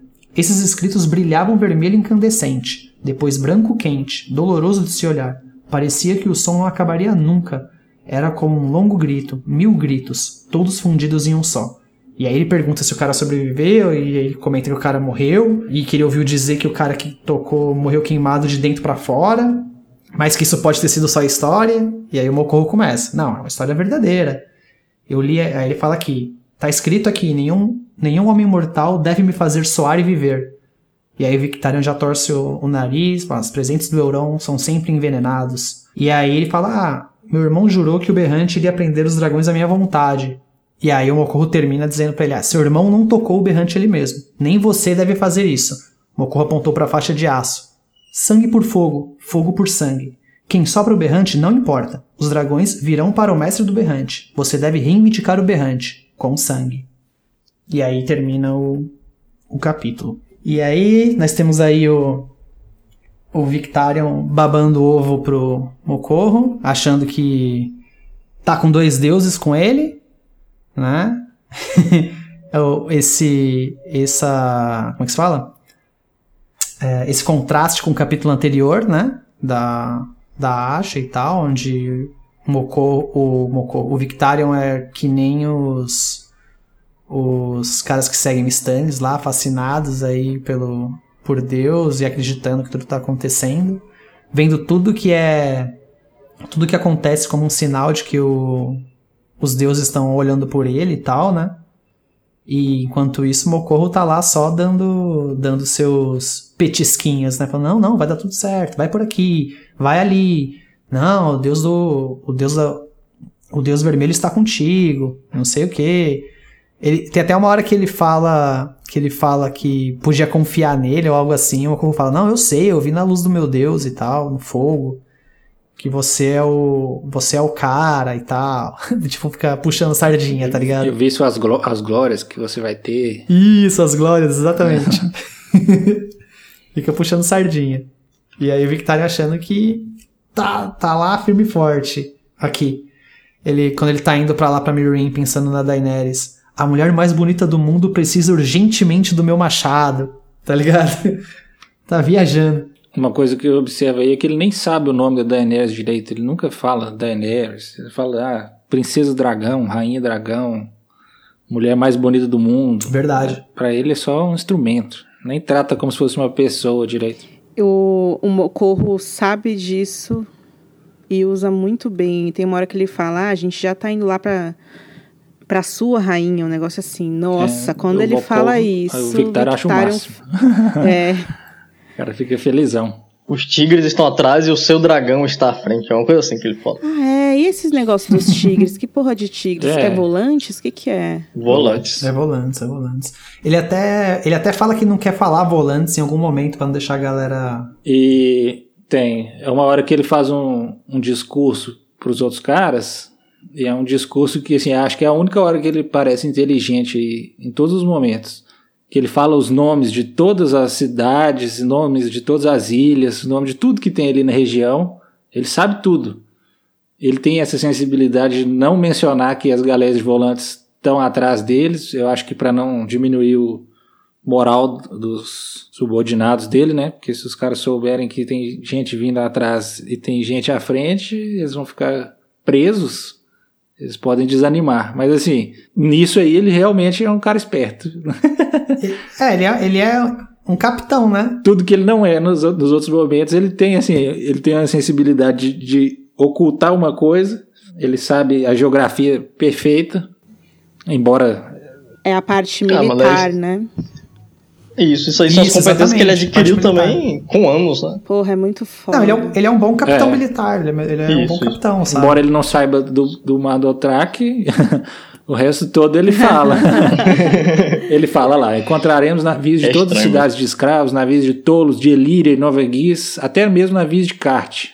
Tomou cuidado de não mencionar as galés novas da antiga Volantes que certamente estavam navegando pelo Golfo da Mágoa enquanto falavam. Ou seja, isso aí ele está totalmente à vontade ali na cabeça dele. Sim. E assim, eu, eu é, indico que todo mundo está ouvindo a gente agora. É, clica no link que a gente vai deixar na descrição do post, que é o mapinha do, da Baía dos Escravos, né? Essa parte naval. Todo o percurso que ele fez, né? Da Ilha dos Cedros até onde ele está agora, é não é só suicida, é, é inadmissível, assim. Ele é só uma pessoa com muita autoestima militar, sabe? Que sabe o que tá fazendo ou que quer muito fazer aquilo e realmente não, não teme nada que, que passaria por isso, assim. Meu, ele tá comandando 61 é, navios. Ele tá comandando navios né? péssimos, assim. Esses que ele vai capturando, nem, quase nenhum navio de guerra. Uhum. Navio horrível, Sim. navio lento, navio uhum. fraco. Bom, legal, o cara é um excelente capitão naval, mas a gente vai precisar falar sobre o sacrifício que ele faz com as meninas. Capítulo da Cersei, da área da Asha, a gente tem o ponto de vista da, da mulher que está sofrendo a violência. Nesse caso, é o ponto de vista do é o ponto de vista do carrasco, vamos dizer assim. Essa passagem aí eu acho que é muito intencional o contraste com o capítulo da Asha, porque ela fica assim, ela o começo do capítulo da Asha é todo assim, eu não tenho que ver isso, não quero ver isso. A Lisane não quer ver, a Asha fala que, ah, eu vou ver porque eu sou nascido do ferro, foda-se, eu vou ver, eu aguento. Vire o rosto, Mas ela, né? ela custa assistir a queima. E aí os gritos, ela fica horrorizada. Aí o Victário não, é uma coisa totalmente natural para ele. Ah, matar, sacrificar uma pessoa aqui. É. Tem preconceitos a esmo ali também que são super naturais para ele. É meio assustador, mas é totalmente intencional. E quando ele resolve que ele é a Daenerys, ele começa a quebrar as correntes e fala pros caras: agora você está Nossa, livre, mesmo. você trabalha pra é, mim. É, aqui a gente também quebra corrente. É, essa, essa parte é muito engraçada. Ele pior, é muito que é tipo isso mesmo. Aqui a gente também quebra corrente. é muito hipócrita, né, mano? A, acha ela, se eu não me engano, no começo do capítulo dela, ela fala que os sacerdotes lá do Deus Afogado, eles é, eles sacrificam escravos, né? E produzem afogado e tal. E aí o Victarion agora é tipo totalmente pró contra a escravidão. E... entre aspas, né? é, entre aspas. Entre um milhão de aspas. Mas é, na, na hora que a Asha tá assistindo, ela não suporta os gritos dos caras, né? E aí tem uma hora lá que fala que finalmente eles cessaram. O Victarion, pelo contrário, tem uma hora aqui que ele, ele fala que no final pouco antes dos gritos das moças que ele jogou lá e queimou cessarem, que estava parecendo até um canto. É essa hora que ele vira, vira, poeta? É, é essa hora. Isso, é uma das horas. ah. Ele realmente está parecendo os caras os, os, homens da rainha. Esse navio que vem as, essas sete meninas, né, que ele sacrifica, é um, é um navio cheio de escravos, né, que tem as meninas, os meninos que trabalham nas casas de prazer de Liz, né, e os meninos ele joga todos no mar, mata todos. Ele escolhe essas sete meninas e as outras ele distribui entre os caras da, da frota de ferro. Sim, e aí ele fala para elas: agora você não, não é mais escrava, você não vai precisar mais dar o seu corpo para os outros, agora você pode dar para um. E sinta-se honrada de ser agora. Dar o seu corpo para centenas de milhares, apenas um. É. E vai ser uma esposa de sal, que é uma ótima não, não e o pior não é podem ser, podem, é, ser. é, mano, ele não dá nem garantia de que você pode é, ser exposição. Ele fala, se, se vocês fizerem bem, vocês podem ser uma exposição. Que miséria, mano. Meu Deus, exposição é uma desgraça qualquer que os caras dão mal, mal respeito. E aí, todo fim de noite, o Martin descreve, né? Ele vai lá ter as relações com a mulher morena e ele conta tudo pra ela. Ela vira muito confidente Isso. dele, assim, né? Ele, ai, você não sabe. Daí hoje o Mocorro falou para mim que iam aparecer três navios e menina, apareceu mesmo. Meu Deus. Ó, oh, tamo rindo de nervoso, tá, gente? Como a gente sempre faz. Mas é muito conveniente, né? É muito brutal, assim. Ele usa ela toda noite e essa relação, como o Euron cortou a língua dela antes de dar ela pro Victarion, é essa relação em que ele fala e ela só escuta. É horrível, é simplesmente repulsivo a relação que ele tem com ela. Eu separei aqui o trecho da Asha, no capítulo dela ela fala: Nas Ilhas de Ferro, vira sacerdote de seu próprio povo, cortar gargantas de escravo e dar seus corpos para o mar em honra ao Deus afogado. Brutal, mas isso era pior. No caso, isso é o sacrifício lá dos canibais. E aí chegou que tá nesse capítulo e tá tipo, vamos quebrar a corrente, galera.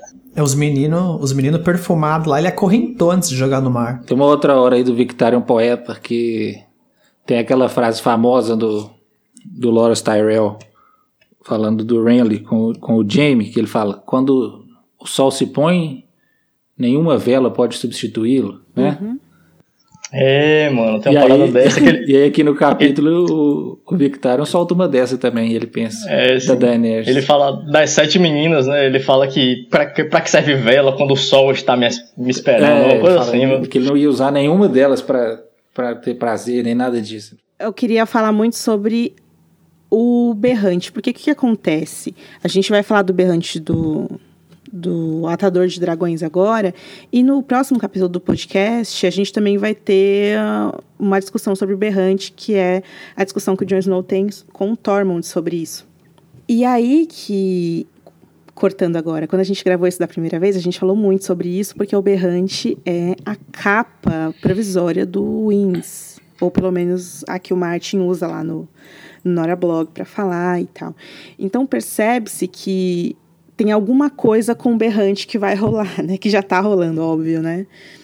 É... O que, que, que, o Mocorro quis dizer com isso, né? Que ele tem que é, reclamar com sangue, né? Que ele não pode tocar ele, o berrante. O que, que ele tá planejando? O que, que ele poderia estar é, tá querendo dizer com isso? É, eu acho que o, o que se o que o Mocorro tá falando é verdade, provavelmente parte da estratégia do Euron era fazer o Victarion ir lá, tocar o berrante, morrer queimado. Uhum. E como o berrante é dele, os dragões é para ele, né? E aí o Mocorro tá falando isso para ele, para que ele tome o berrante para si, mas tipo, como? Como, né? Como que ele toma o berrante para si? Há muitos anos atrás eu tinha escrito no fórum Ice and Fire que tinha, fórum brasileiro, tinha feito um post lá falando sobre o berrante. E aí era até grandinho. Era uma teoriazinha com muito pouco fundamento, mas aí discutia isso aí, assim. Será que o que o Mokuro está falando é verdade? Parece que sim, porque combina com o que, com o, que o Euron falou e combina também com o fato de que os valerianos antigamente usavam berrantes. Isso é uma coisa que a Daenerys lembra, por exemplo. Embora em Westeros os Targaryen não tenham usado berrante nunca. Aí o que eu propunha lá como explicação era que talvez essa ideia de ser um atador de dragões, Dragon Binder, seria assim, vincular um sangue de alguma família, de alguma, algum tipo de sangue com o sangue de algum, de algum dragão selvagem, alguma coisa assim, sei lá. E aí a minha ideia era de que assim que teria sido surgido as 40 famílias lá de, de Valíria e era por isso que elas se diferenciavam de todos os outros valerianos que existiam e que não eram 40 famílias, não eram senhores de dragões. O que explicaria também por que, que eles faziam tanto casamento e, é, incestuoso e tinha essa noia de manter o sangue puro, assim, para não espalhar esse, o sangue que estaria atado com os dragões para para outras pessoas que poderiam tomar os dragões para si, né? Mas assim, é muito, tem muito pouca Eita, Bini. fundamentação. Evidência. Eita. É bem legal. É treta isso aí. É treta isso aí. Que isso, faz, Vini? faz sentido isso aí, cara. Que que é Mas, isso, assim, Vini? o quê? Que doideira! Muito bom. Eu colei ela no, no, no Reddit, no subreddit Valíria, há um tempo atrás. Eu nunca postei ela no site, não, eu acho. Porque eu achava ela, eu acho ela muito pouco, ela é muito explicação, assim, poderia, essa poderia ser uma explicação para, entendeu? Mas é muito pouco é, fundamentada em parte textual. Pelo menos pra mim, os pontos que você trouxe, eles fazem sentido até então, sabe? Com a, com a história e tal. Então, tipo, sei lá, me parece plausível, sabe? É, a ideia foi mais ou menos, a base foi mais ou menos isso que você falou, assim. O, o Victarion seria o vetor pro Euron reclamar o berrante para si, né? É, Ele- sim, sim. Eu não sei que sim. como, a gente não sabe mesmo o processo de verdade, como é que seria. E acho que talvez nem seja explicado. Não gosto muito de ficar entrando em detalhe dessas coisas mágicas, né? Mas assim, é, eu- a ideia partiu daí mesmo. O, o Martin não gosta de entrar nessas coisas mágicas, aí corta pra aquela cena que tem do Victarion. Ele, depois que ele se deita com a mulher, a mulher morena, né? Que ele fica, ele fica viajando, né, escritor? Ele fica falando, não, porque é assim que o Iron se sente, eu tô, eu tô sentindo Deus falar comigo aqui. Olha as ondas falando comigo aqui. Ah, é. O que, que é aquilo? É, é magia? É tecnologia? Ele usou drogas? Será que o, o Mocorro colocou um pozinho mágico na, na fita dele pra ele ficar doidão? O que, que foi aquilo, bicho? Ou é só o torpor, né, da, Eu acho que é isso aí. da mesmo, matança que ele promove, né? Não, o cara falando. empolgou, Ah, né? Eu acho que sim. É assim, ele tá vendo muito também do que o Mocorro fala se concretizando, então ele fica fascinado, ele acha o máximo. É, ele tá sendo poderoso, né? Todo poderoso. Dois deuses e tal. Escolhido. E outra coisa que indica que o Berrante tem realmente poder, aparentemente, isso estava lá nesse post que eu tinha feito há um tempão, e depois foi confirmado pelo, pelo aplicativo oficial. Quem estava com o Berrante em primeiro lugar eram os magos de kart, Hum, que o Euron capturou, né? O Pri e os outros. ele cita os três bruxos nesse capítulo, né? Ele fala, é, ele fala, se o, se o olho de corvo pode ter os seus bruxos, Seus por que, que eu não posso? Mas assim, até então era só teoria de muita gente e eu acreditava nela de que, bom, é que eles tinham dado pro Euron o berrante. O Euron capturou eles e tomou deles o berrante e eles queriam usar o berrante para ir atrás da Daenerys, né? Isso é comentado que eles estavam o Charuchuan Daxus alerta Daenerys de que tinham homens com corações frios e lábios azuis indo atrás dela, ou seja, eles já tinham saído de kart para prejudicá-la. Tem a cena lá do festim que eles conversam, né? O Euron e o Victarion. E o Euron conta pra ele, né? Que ele capturou um, um navio que estava vindo de Cart, que tinha especiarias, sedas, e que nesse navio tinha a bordo também quatro bruxos. Um dos bruxos quis enfrentar o Euron, o Euron matou ele e deu ele de comer pros outros três. E o Euron contando todas as histórias rindo como se não fosse nada. E com os lábios azuis, né? Porque ele É. tá tomando toda hora a sombra da tarde. Que é aquela bebida deles lá. Mas assim, aí onde que o Euron te- teria conseguido, né, o berrante? Ele fala que foi em Valíria, aparentemente não. Mentira dele. Já era suspeito desde antes que ele tivesse ido a Valíria. Foi confirmado com essa informação lá do aplicativo de que o berrante estava com os, os magos, originalmente. Só fazendo um link aqui, é, eles já estavam com esse berrante quando a, quando a Daenerys passou lá. E aí aquela, aquele esquema de, de tentar aprisionar ela e tal é provavelmente parte do plano. Mais ou menos, eu acho. Não dá para saber se eles já estavam com ele desde aquela época. Mas uhum. quando eles. É. Eles Porque... saíram, eles saíram para se vingar por ela ter destruído a casa. Aí Sim. quando eles saíram, aí eles já estavam. Não sei se, de onde que eles conseguiram. Não sei se eles já tinham guardado lá. É. é mas eles é são porque... magos, né? Então, assim. É porque eles poderiam ter. Eu tô, eu tô levantando essa questão porque, tipo, às vezes parte do que precisa, parte desse sangue que precisa, às vezes é o sangue da Daenerys. Pode ser também. O sangue de alguém que já, que já tem algum tipo de, de Dragon Bind, vamos dizer assim. Já tá atado com esses dragões aí. Bom, sei lá. é difícil mesmo. Ou talvez o Berrante tenha caído na mãos deles, nas mãos deles depois e por isso que eles tiveram coragem de tentar ir atrás Daenerys, né? Bom, o fato é que o Berrante é, é, importante, né? E como que ele vai ser usado a gente não sabe ainda. é, e como que o Victarion ele reclamaria o Berrante? Pois é. É, então, é, é, é essa é a parte mais treta, eu acho. essa parte de com, do como é o mais difícil mesmo. A gente não sabe como é que funciona. A ideia que, que o capítulo passa é que o Berrante, o atual dono, seria o Euron. Mas como que ele reclama para ele mesmo, matando o Euron, é, é, geograficamente até inviável Sim, agora, né? Complicado mesmo. Ele fala que o Berrante tem 1,80m, não é? Isso. Então é isso. É... Pega o Berrante e dá na cara do White Walker, da Cersei, sei lá. tem 1,80m, então tá resolvido. Só não vai dar certo quando o Robert Strong, que tem 2 metros aí. É verdade. oh, mas ele, ele fala aqui que nenhum homem mortal deve, deve me fazer soar e viver. Será que o Robert Strong pode soar e, e ficar de boa? Skitter, não vai, Olha aí, não vai pra esse caminho, não, Skitter. Você não quer ir pra esse caminho. ele não tem volta. A gente. vamos testar, mano, vamos testar. Nos capítulos do Windows tem, tem mais coisas a esse respeito aí. Mas não vamos dar spoilers, né? Não. Mas quem quiser ler, tá lá.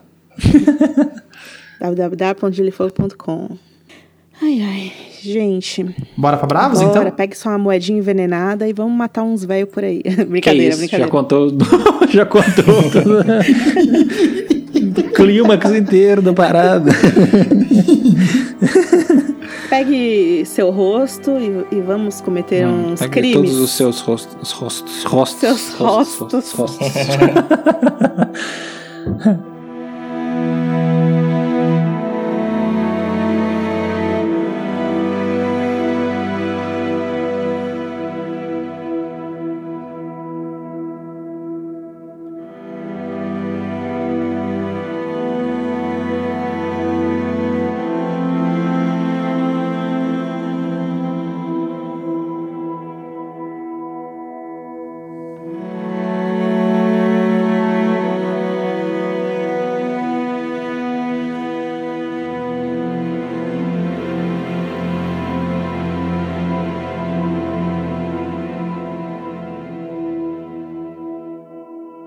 Enfim, é o capítulo A Garotinha Feia. E nesse capítulo, 11 servos do Deus de muitas. Peraí, já vou começar mal aqui. Deus de muitas caras, muitas, caras, muitas faces. Muitas que, que é? faces, muitos rostos. os rostos dos deuses.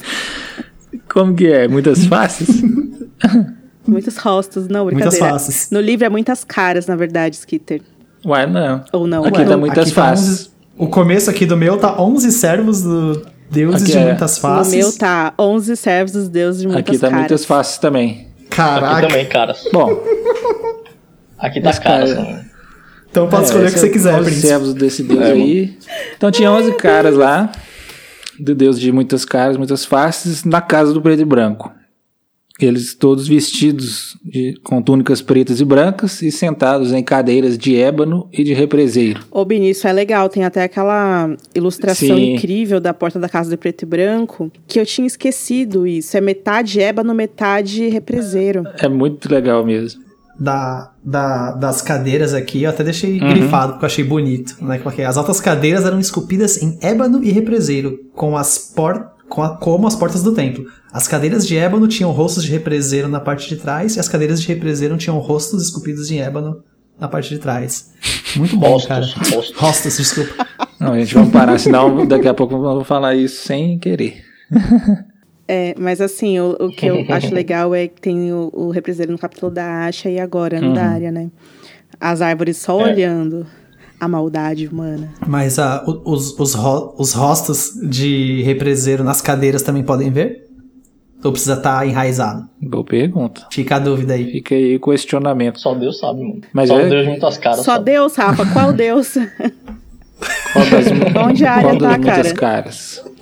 É. Enfim, e aí a área percebe que cada um dos servos escolheu um rosto diferente naquela noite. Então tem lá o, um homem com o rosto de uma vítima da praga, tem o que a área chama de o homem bonito, o sujeito gordo, o rosto severo, entre vários outros que, como não tem um nome, a área dá um, ela nomeia eles na cabeça dela. Eles discutem lá sobre vários assassinatos que eles têm que perpetrar e aí eles às vezes até se exaltam nas discussões lá, até algum deles concluir que não conhece a futura vítima, e que é uma exigência para eles, para o homem sem rosto em questão fazer o serviço, mas no fim dessa reunião aí a área é levada para um cantinho lá para conversar com o homem do rosto de praga, que faz umas perguntas para ela, fica provocando ela, fica bem claro que ela, ela ainda é uma criança, porque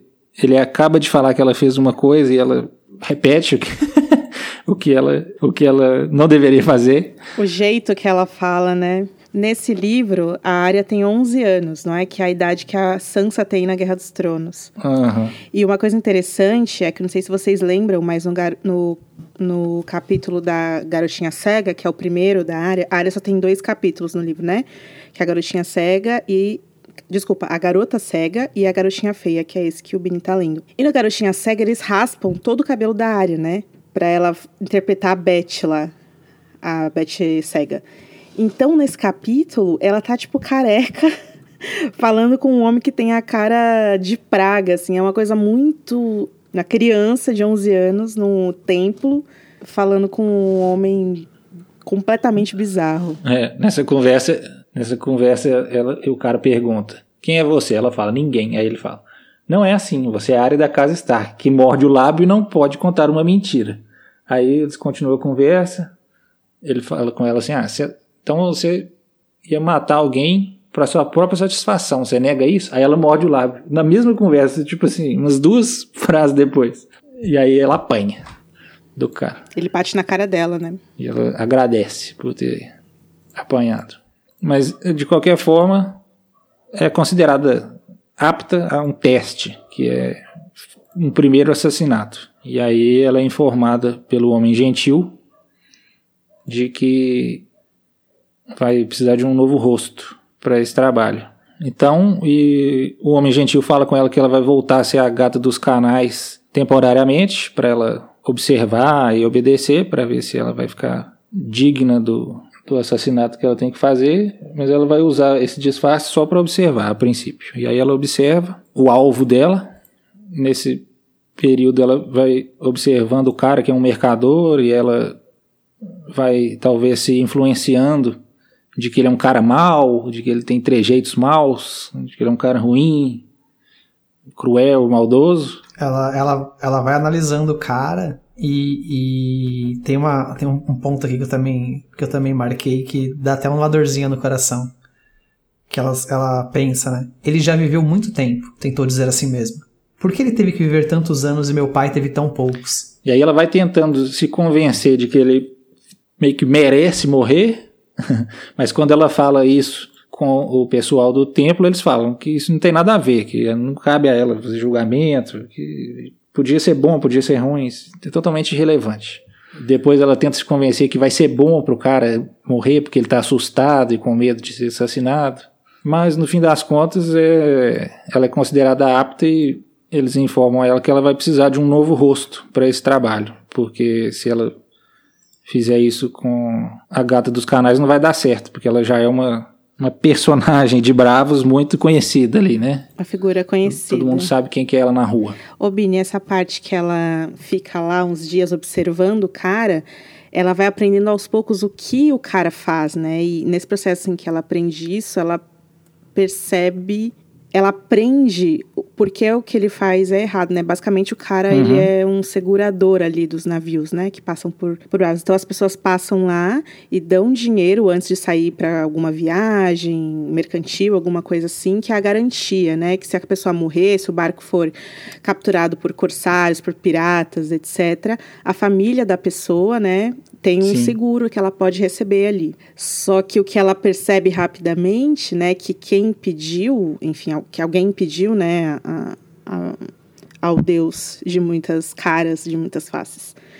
A vida daquele cara provavelmente é alguém da, da família que não recebeu, né? Que provavelmente ele fica com essa grana da galera quando a pessoa Sim. morre, quando o navio some, enfim. Um problema das seguradoras que existe até hoje.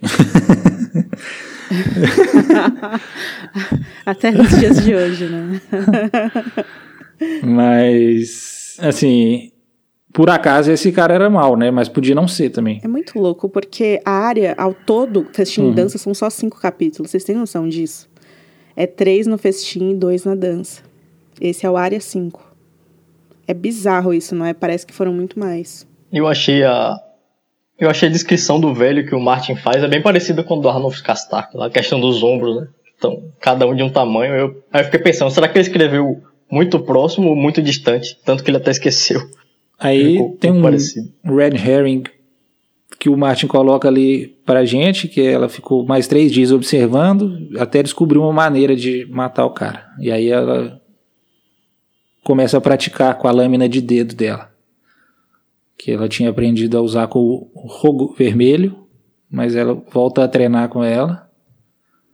E a gente é levado a crer que ela vai usar essa faquinha diretamente para matar o mercador. E aí ela informa o pessoal que já sabe como é que ela vai matar o cara, então eles resolvem dar um novo rosto para ela.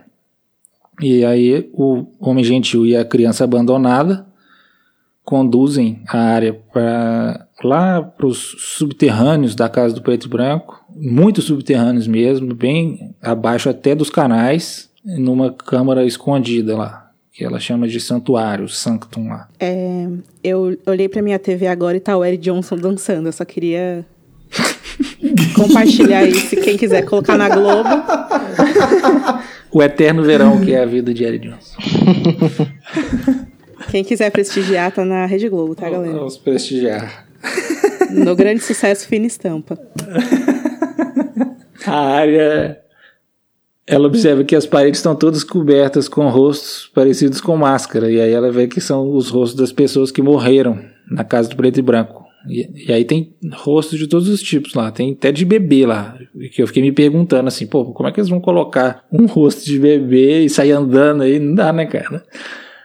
Enfim, eles escolhem para ela um rosto de uma menina que apanhava muito do pai até o ponto da, de ficar desfigurada permanentemente e veio para a casa do preto e branco para receber a dádiva de não apanhar mais. Ela queria morrer porque não aguentava mais. Pesadíssimo. E ela bebe uma, uma bebida azeda que, que eles dão para ela e o homem gentil corta o rosto dela com uma lâmina. Ela, ela nota que a lâmina devia ser fria, mas não é, e aí começa a escorrer sangue pelo rosto dela Dá a entender, né, Bini, que é da sobrancelha até o queixo.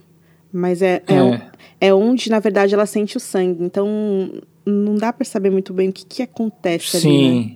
Eles falam para ela fechar o olho. Ela, ela conclui que eles falam para fechar o olho porque ia escorrer sangue pelo rosto dela e não ia ter nem como ela ficar de olho aberto. Mas também eu acho que é um artifício do Martin para não explicar mais uma vez como que é a mágica acontecendo. Mas é algo de certo modo, algo de certo modo cirúrgico mesmo, né? Sim, tipo, é uma cirurgia mágica, digamos assim. É, uma cirurgia mágica, exatamente. é que esse capítulo ele é todo assim, né? Pra gente não entender o que tá acontecendo na real. Ele tem saltos temporais, ele tem é, twists que você não espera e tal. É, ele é, um, ele é uma historinha em si mesmo. Uhum.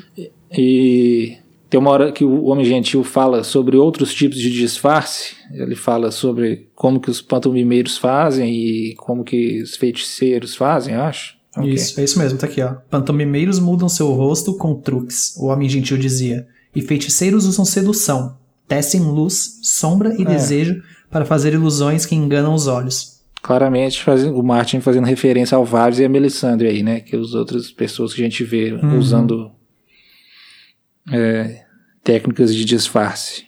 E claramente o Mocorro tá colocando drogas na, na ferida do Victarion, mas um dos motivos porque eu não compro nenhuma teoria. Ah, Varys é um homem sem rosto. Falo, gente, pelo amor de Deus. cara é um pantomimeiro. Aí nessa hora aí fica bem claro que é outra coisa. Como o Gentil fala, você vai aprender, mas aqui nós não, aqui é outra história. Mas enfim, eles é, põem o rosto novo em cima da cabeça dela. Ela sente o couro desse novo rosto sendo colado ao dela, com o sangue dela. Deixa, ah. deixa eu voltar só um, só um ponto aqui, desculpa, Bini, hum. te cortar. É, que a, a, Ana tinha comentado que ela tava careca, né? Aham. Uhum. É, e aí ele tem esse ponto aqui, falando, nesse, mesmo, nesse mesmo parágrafo que ele comenta, né, dos pantomimeiros, dos feiticeiros, ele fala que ela sentiu os dedos dele afastando seus cabelos. Sim. É, na, na arte do Mark Simonetti, para essa cena, a área tem cabelos. Eu fiquei na dúvida mesmo. Se ela tá ah, careca ou não. A gente tem que saber o intervalo eu... ali que passou, né? Uhum. É, porque ela raspou mesmo, né? Eu lembro disso. É, porque, na real, que o Benny vai falar agora, mas o que a área passa agora, ela revive a violência da menina, né? É, sim, sim. Então ela sente alguém estrangulando ela, né, Bini? Eu não me lembro mais. Uhum. É, estrangulando, isso, isso. tem um tenho... barulhão. É, a menina apanhando, a menina sendo uhum. sufocada. Uhum. Mas essa questão do cabelo aí talvez seja porque teve. O Martin planejou um salto e aí depois não, não percebeu. Que, uhum. Uhum. Porque ela passou um bom tempo lá com o Beth, né? Não, justamente Sim. são só cinco capítulos do Festim da Dança, então o tempo que ela passa. Em é, off, né? É bem descolado é um da. Isso, da timeline que a gente. Uhum. Uhum. Faz sentido. É, eu tenho. Eu deixei anotado aqui porque é bem, é bem intenso mesmo, né? Então, parafraseando o livro aqui, Mãos se fecham ao redor de sua garganta, duras como pedra, sufocando-a. Suas próprias mãos se erguem para agarrar os braços de seu agressor, mas não havia ninguém ali. Uma terrível sensação de medo tomou conta dela e ela ouviu uma voz, um barulho horrível de algo sendo esmagado, acompanhado por uma dor cegante. Um rosto flutuou diante dela, gordo, barbudo, brutal, sua boca torcida pela raiva. Ouviu o sacerdote dizer: Respire, filha. Expire o medo. Afaste as sombras. Ele está morto. Ela está morta. A dor dela se foi. Respire. O homem gentil, ele é muito brother, né? Ele fica o tempo todo, olha filha, se você não quiser fazer isso, tudo bem. é, e aí nessa parte ele, calma. Isso, né? A parte que ele espancou ela de noite quando ela tava cega. Mas, olha, gente, eu vou falar uma coisa. Esse, esse episódio especificamente está sendo muito difícil para mim, porque cada um desses capítulos que a gente está falando tem alguma coisa dessas horrível. Tantas as, as infindáveis que a gente falou do Victarion, assim, que. Né? Ficou rindo aqui sem é, graça. O, o Clayton Suggs chamando toda hora a, a acha de boceta alguma coisa, sabe? É, a, a área repass repassando algo que aconteceu com uma criança e depois a gente vai ter a Cersei ainda passando por aquilo. Então é uma série de. E a área mesmo também apanhando. E a área apanhando na cara e tal. Então. É, é bem forte mesmo. É, é, é, é, esse meu ponto, assim, como a gente está na reta do final do livro, o Martin ele condensou um monte de coisas que demandam do leitor um estado emocional que a gente não tem, é fisicamente impossível, assim, né? É, por isso que é, que é importante reler. A gente vive falando isso aqui, né? Mas são capítulos muito densos, né? E que demandam da gente emocionalmente, assim. Muita violência, né? A área, então, recebe esse novo rosto. Eles falam que ela pode ficar sonhando com a vida antiga da menina. É uma, um rosto totalmente desfigurado, né? Menino, por isso que o título do capítulo é a garotinha feia. Bom, e aí ela escolhe também, por causa disso, umas roupas bem feias e coloca a lâminazinha de dedo junto da roupa. É, acho importante falar também que logo depois que, ela, que ele troca o rosto dela, ela, ela toca o rosto dela, assim, e ela diz que continua o mesmo. Ela insiste, fica insistindo que ele tá o mesmo, e eu, o homem gentil fala, é, tem certeza? Hum. É, pra ela tá tudo normal e eles falam com ela, ah, tudo normal. pra nós não tá não. É, daí ela, meu Deus, é feitiçaria, né? Aí ele fala, o, o, o homem gentil, ele fala, para os olhos dos outros, seu nariz e queixo estão quebrados. A criança abandonada fala isso. Um lado de seu rosto cedeu, onde o osso da bochecha foi quebrado e metade dos dentes está faltando. Terrível. E ela ainda. E aí ela, ela passa a língua dentro da boca e não encontra buracos ou dentes quebrados. Exato. Feitiçaria, pensou. Tem uma hora que ela tenta fazer igual o Jaquen fez em Harrenhal. Passa a mão no rosto de, de cima para baixo para ver se vai acontecer alguma coisa. E aí ela faz e não acontece nada. ela, quer, quer mudar de rosto na hora, mas não hum. deu certo. Mas ela, ela vai imitar o Jaquen ainda nesse capítulo, né? Enfim, a gente é levado a crer que ela vai usar ainda a, a lâminazinha de dedo, e aí ela caminha por Bravos, anda lá, e aí o Martin fica descrevendo toda arquitetura de Bravos, o geografia de Bravos. É a região do Porto Púrpura ainda, que é onde ela vendia lá os mexilhões, é, vôngoles, ostras, quando ela era a gata dos canais, só que ela decide que ela vai dar a volta ao redor do Porto Púrpura, né? E aí ela e aí ela vai para o outro lado da ponte, que é onde fica a Ilha dos Deuses. Que é um lugar que tem um monte de uma, uma parte específica tem um monte de templo e tal. Mas aí ele cita as religiões, ele cita, tipo. Essa hora aqui o cara, o cara adora. Ele fala que adora escrever bravos, que pode ficar escrevendo bravos a vida inteira. É claro, ele pode ficar inventando coisas sem ter sem progredir na história à vontade, né? Sim, com certeza várias referências a vários livros que ele leu, que ele gostou, não sei o uhum. que. Aí a área tá lá passando, tem o Eric Johnson dançando. no Templo da Globo. a Ilha dos Deuses é uma das várias ilhas que tem Bravos. E ela, na verdade, ela é um conglomerado de ilhotas, vamos dizer assim, né? E nesses, nesses conglomerados é, tem vários templos diferentes, de vários deuses diferentes. Então tem um templo para os sete deuses, tem um templo para Hilor, tem um templo para os cantores da lua, para os homens sem rosto, claro, a casa do preto e branco. Tem o da Senhora Chorosa de Lis, tem o do Grande Pastor, a, aqueles é, fazedores de labirintos, que é aqueles super esquisitos que a gente lê no mundo de Gelo e Fogo, enfim. Às vezes, quando eu leio o Martin escrever, é, não só nesse capítulo, como no capítulo de Mirim também, da pirâmide, que a gente gravou semana passada, eu acho que às vezes ele exagera um pouco no exotismo desses lugares, assim, não sei. Mas aí eu penso também que ele é assim também com a religião dos sete, né? Ele sempre descreve os cristais, o, uhum. o arco-íris, não sei o quê. Então é, é dele mesmo isso.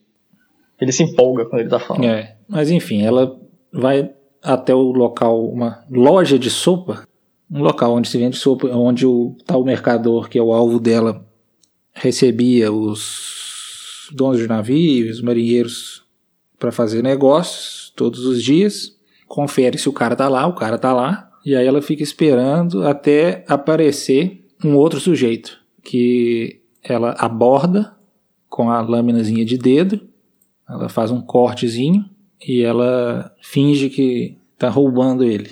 Aí todo mundo começa a gritar ladrão, ladrão, ladrão. Ela sai correndo e volta para casa do preto e branco com uma moeda, um dragão de Westeros. E aí o homem gentil pergunta para ela: "Como é que você conseguiu isso? Não somos ladrões", ela falou. "Não foi roubo. Tomei uma das dele, mas deixei com ele uma das nossas." E aí o homem gentil entendeu. Aí nessa hora aqui tem a revelação do que, ela realmente fez. Aí o homem gentil explica. Com esta moeda e as outras em sua bolsa, ele pagou um certo homem. Logo depois, o coração daquele homem parou. É o que aconteceu? Muito triste. Achei engraçado isso. Mas é porque o tal homem cujo coração parou, que era o mercador e o alvo, ele tinha o costume de morder e pôr na boca as moedas que ele recebia das pessoas com quem ele fazia negócio. Então a área, sabendo disso, colocou no meio das moedas de alguém que ia fazer negócio com ele uma moeda envenenada. Ô Vini, o, o homem amável, o homem gentil falando Poxa, que pena, parece é. aquela imagem do Daniel Alves, sabe? que pena. Com a bandeira do Brasil. Nossa. Estou muito triste. e aí, naquela noite, ela recebe de volta o rosto da Arya Stark. Eles dão para ela uma túnica nova, que é, que é a túnica de acólito do templo, que é preta de um lado e branca do outro, e falam para ela vestir enquanto ela estiver ali na casa. Mas no momento ela vai usar pouco essa túnica porque ela vai ser mandada para o Isembaro para começar a primeira aprendizagem dela. Eles falam que dessa vez ela vai precisar de um rosto bonito. Por, talvez tão bonito quanto o dela mesmo, porque o rosto da menininha feia já está marcado, né, em bravos. E aí o homem gentil pergunta para ela: "Quem é você, filha?" E ela responde: "Ninguém." Embora durante o capítulo inteiro ela tenha muita dificuldade de, de ser ninguém mesmo quando ela tá tentando não ser área, ela fica falando que ela é a loba da noite o tempo todo, sabe? Ela fica tentando arrumar outra identidade, ela não consegue ser ninguém. Ela fica recitando aqueles nomes lá, né? Fica falando a, a oração, ela fica falando, ah, não sou área, não sou área, mas eu sou a loba da noite, eu não tenho medo. Pô, pra você ser ninguém, você não pode nem ser a loba da noite também. Mas a, a partir de um certo momento, ela mesmo se refere no, na narrativa ali como a garota. Então, ela quase consegue em alguns momentos. O pensamento sempre invade, assim, né, Bini? Ela vê a Catherine vê o Ned, ela fala, ah, meus é. pais daquela garota, quem é meu aquela garota? Não sei. Eu não sou, mas tipo, ela sabe que é, né? Assim, eles falam que, que ela, quando ela recebe o, o, rosto novo e que ela poderia ter sonhos da menina, ela acaba tendo sonhos dela mesma. Uhum, é. É o contrário do que deveria acontecer, e aí começa a oração dela, a prece com os nomes. É Sir Gregor, Dunstan, Raf querido, Sir Ealing, Sir Meryn, Rainha Cersei. E essa cena dela matando o cara com a moeda é do mesmo jeito que o Homem Sem Rosto, lá no prólogo do festim, mata o, o Pate. Que o Pate é, é morto envenenado por causa da moeda. E aqui o cara também é morto do mesmo jeito. O cara elogia ela, o homem gentil fala: ah, você tem muito e ainda mais para aprender, mas não é um caso perdido. O cara gostou. o cara ficou 100% Daniel Alves mesmo. Ficou satisfeito. Tanto que ela foi promovida a acólita e vai lá para treinar com o Isembaro. Que durante muito tempo ninguém sabia o que era Isembaro, porque se era um lugar ou se era um sujeito. Só foi revelado no, no capítulo de Winds. Esse, esse cenário em que ela sempre está aprontando das suas, né? Que é o, é o Porto Púrpura. É o Porto Púrpura. Aprontando das suas. É aprontando das suas. Ficou bem. Turma da Mônica. Altas aventuras. é tipo isso mesmo. É. O Eric Johnson, Nossa, o cara que fica brincando com a foca Eric lá. é. Ela fala que quando ela passa lá, que o cara era amigo dela, né? O cara que brinca com a foca, é o Taganaro. Aí ela passa, o Taganaro olha para ela com o rosto da menininha feia, nem, nem perto de reconhecer ela, mas a foca, que é o Caço, o rei das focas, começa a bater as. Ela, ela supõe que ele sentiu o cheiro dos, é. dos das paradas que ela vendia, os bongos. Ela fica em dúvida se, é, se ela reconheceu ela por baixo ali ou se era o cheiro do peixe. Mas ela saiu correndo de qualquer forma. E o tempo todo, na verdade, todo mundo falando bravose, né? Tem uma hora que os caras conhecem Alto Valeriano no, no templo também. Ela, aí que ela entende menos, ela não entende muito bem. Algumas coisas ela entende. Mas assim, tem 11 anos, já foi promovida a acordo, tá muito bem já. é um intercâmbio, né? É um intercâmbio. Tem uma hora que o homem sugere para ela que, ah, a gente tirou sua visão, mas logo logo a gente também vai tirar a sua audição e também a sua fala, tipo, como se ela é, não estivesse nem no começo do treinamento ainda. Mas para eles darem um rosto para ela, eu acho que é, agora, uma coisa muito interessante de comentar aqui é que da primeira vez que você lê esse capítulo, você não entendeu como que ela matou o cara, né? Aí depois que você relê, fica óbvio. Mas. É, é muito. O Martin fica realmente fazendo um, um jogo assim, né? Acho que eu entendi da primeira vez. Ah, tá bom. O especial. Sem querer me gabar. não, não falar. Eu tô brincando, Rafinha.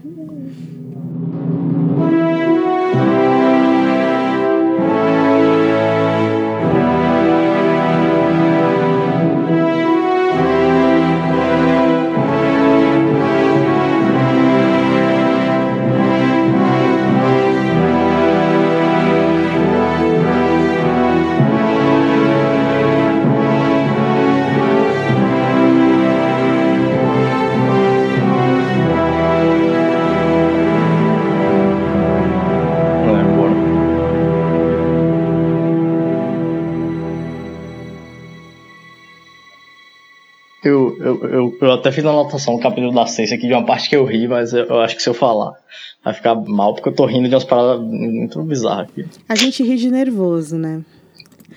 Essa que é a é, verdade, é. mas. Gente, é, é, livro também, é pra gente. É feio. É, é pra fugir da realidade, né? A realidade já tá tensa. Os caras se comendo vivo lá.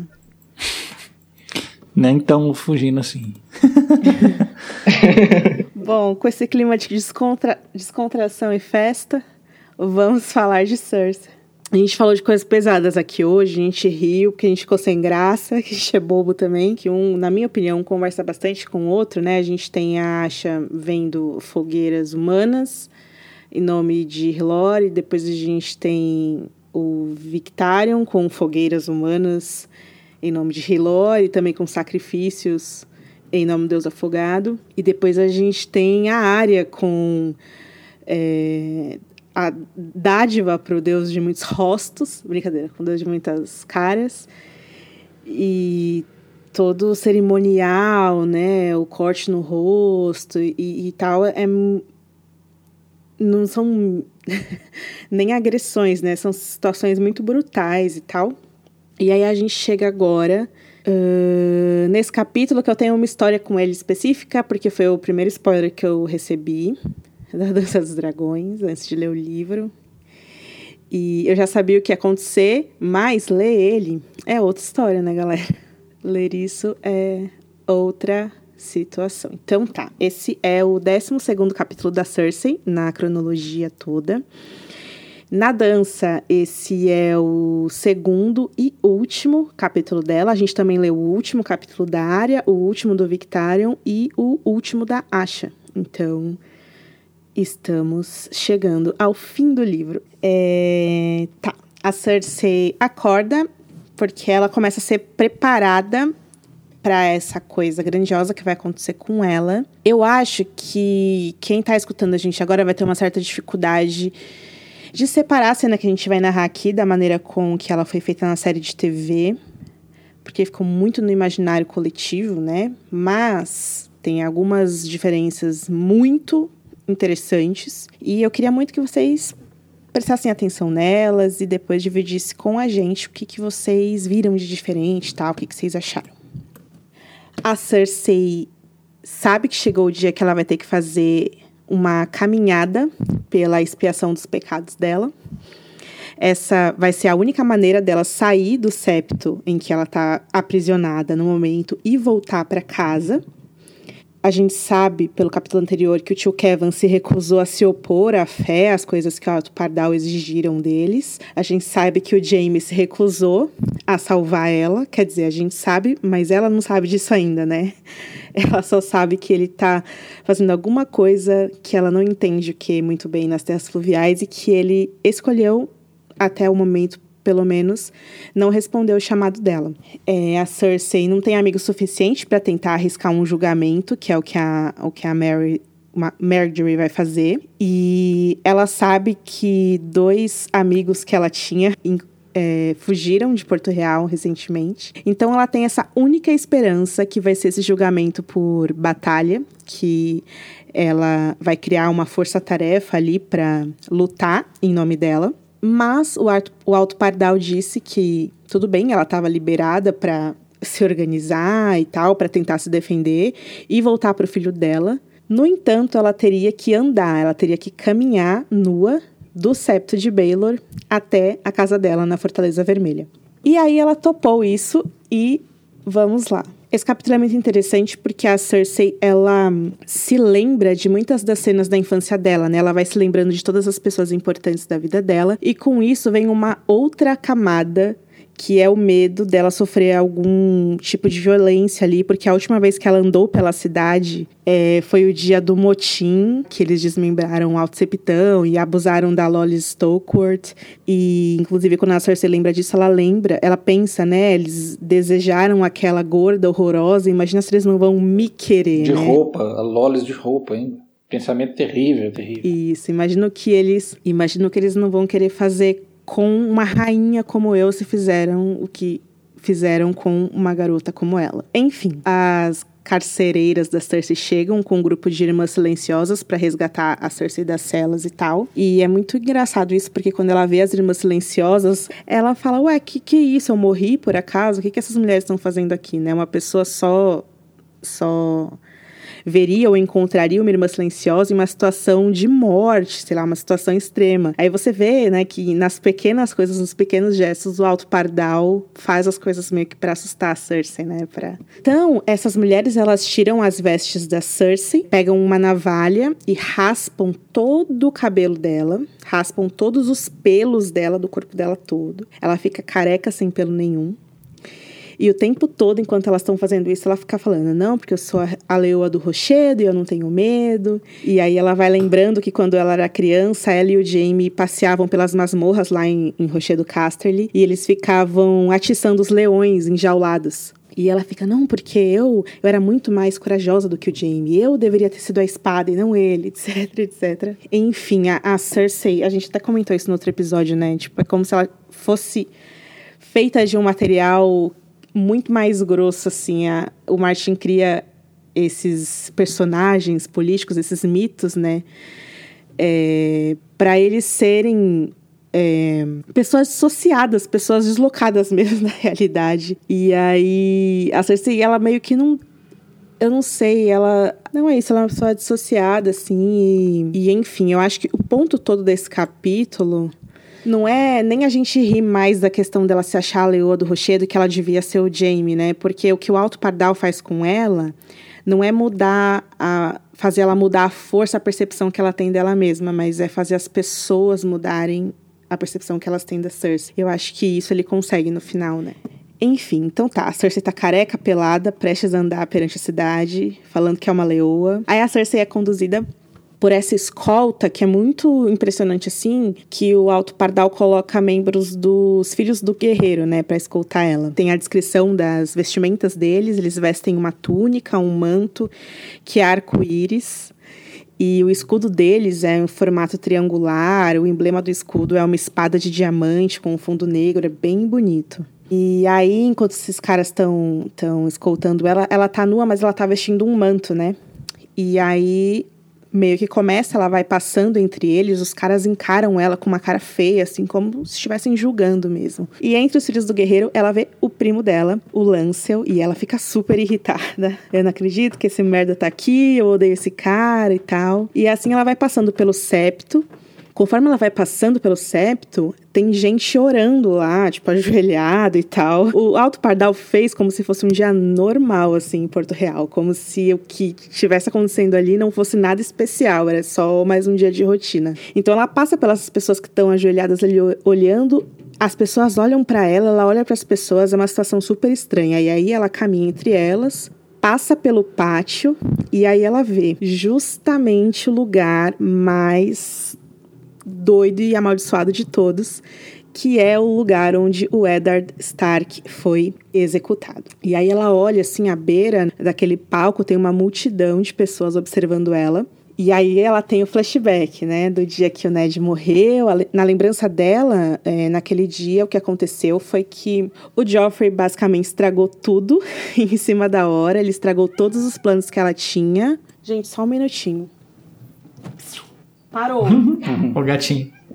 Enfim, o Joffrey estragou tudo bem em cima da hora, estragou todos os planos que ela tinha. Ela lembra que o Varys e o Mindinho estavam juntos com ela no plano e tal, e que se o Joffrey tivesse seguido o plano deles, né, eles teriam enviado o Ned pra muralha, o Rob teria sido colocado no lugar do pai, eles iam manter a Sansa como refém. Ela fica pensando, é, a Sansa, eu ia arranjar um casamento maravilhoso para ela. É claro que não seria com o meu Joff, né? Mas seria com algum Lannister menor e ela teria muitos filhos, ela seria muito feliz. Ela fala que até o próprio Lancel serviria para casar com a Sansa. E a gente, enfim, teria melhor, né, liberdade, com, ficaria mais confortável pra gente lidar com Stannis, ligar, lidar com Renly, mas o Joffrey fez o que quis, cortou a cabeça de Stark e tudo deu errado desde então. E aí é, tem uma parte, inclusive, que ela lembra que o Mindinho pediu a mão da Sansa, né, depois que o, que o Ned morreu, pra Cersei.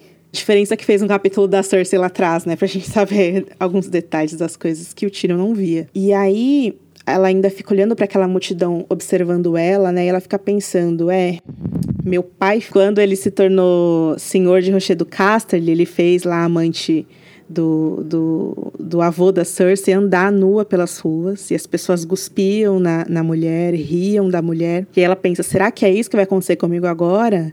É, eu não vou ser quebrada, eu não vou ser humilhada, né? Aquela mulher era uma puta, eu sou uma rainha. Enfim, daí a gente tem essas três septãs: a Moelle, a Escolera e a Unela. A Escolera, né? Ela que fica entoando vergonha, vergonha e batendo sino lá. Resumindo, elas despem a Cersei do manto da Cersei e, encarando aquela multidão, a Cersei inicia a sua caminhada.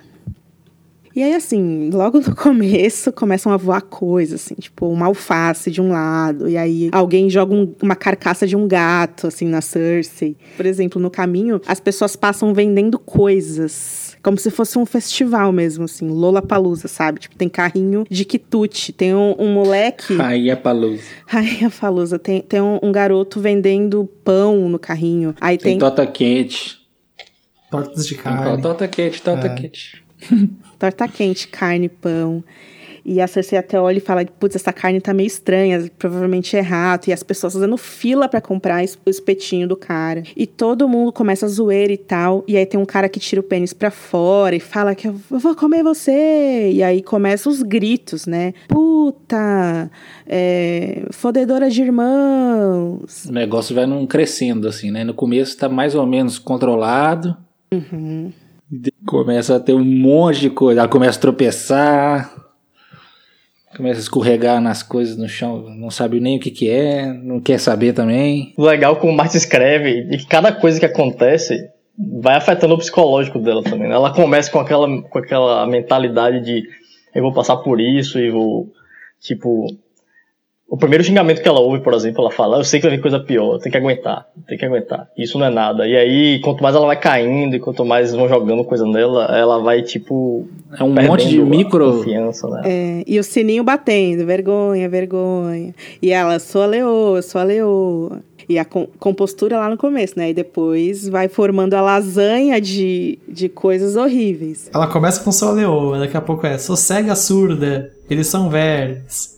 Daqui a pouco, palavras são vento. Daqui a pouco ela começa, ih, nossa, eu andei tão pouco. É, o que eu acho que ela, elas, a escoleira fala pra ela, não, você tem que pagar os seus pecados nua, né? Por isso que eu não vou te dar sandália. Como elas não dão a sandália para Cersei, ela vai pisando em alguns lugares mais íngremes. Muitas, muitas vezes ela tropeça, ela raspa o pé e tal. E o, os pés começam, é claro, a se machucar. E tem uma hora que ela pisa na urina de um cavalo. Tem um outro momento em que ela pisa num caco de vidro, um negócio assim. E aí os pés um dela. prato quebrado lá. Uhum pisando cocô. É, e na hora que ela fere o pé, eu acho que tem uma parte que, ela, que o Martin descreve que ela, tipo, ruge, assim, ela fala, eu falei pra você me dar sandália, e você não me deu. Minha sandália. Ela perde totalmente é. a compostura, né? É, exatamente, essa que é engraçada. Essa hora aí ela tava, perdeu tudo. É, os pés começam a sangrar, né, é bem, é bem tenso, assim. Aí ela deu esse gritinho exatamente que o Rafa fez. faz a menina da sandália. Porra, nem uma sandália. Eu falei, você não me deu uma sandália, rapaz. Então, ela, tenta, ela tenta andar mais rápido e não consegue, porque os caras estão na frente dela. Andando devagar, não tem como ela acelerar o passo. No, no, esse negócio dela xingar as mulheres, no começo ela só pensa, uhum. né? E aí depois ela fala. É. é essa hora da sandália ela engole no começo, ela é forçada. A, a mulher pergunta para ela: Você nasceu de sandália? Ela fala: Não com, com má vontade, mas fala e aceita. Depois ela é, explode e fala, porra.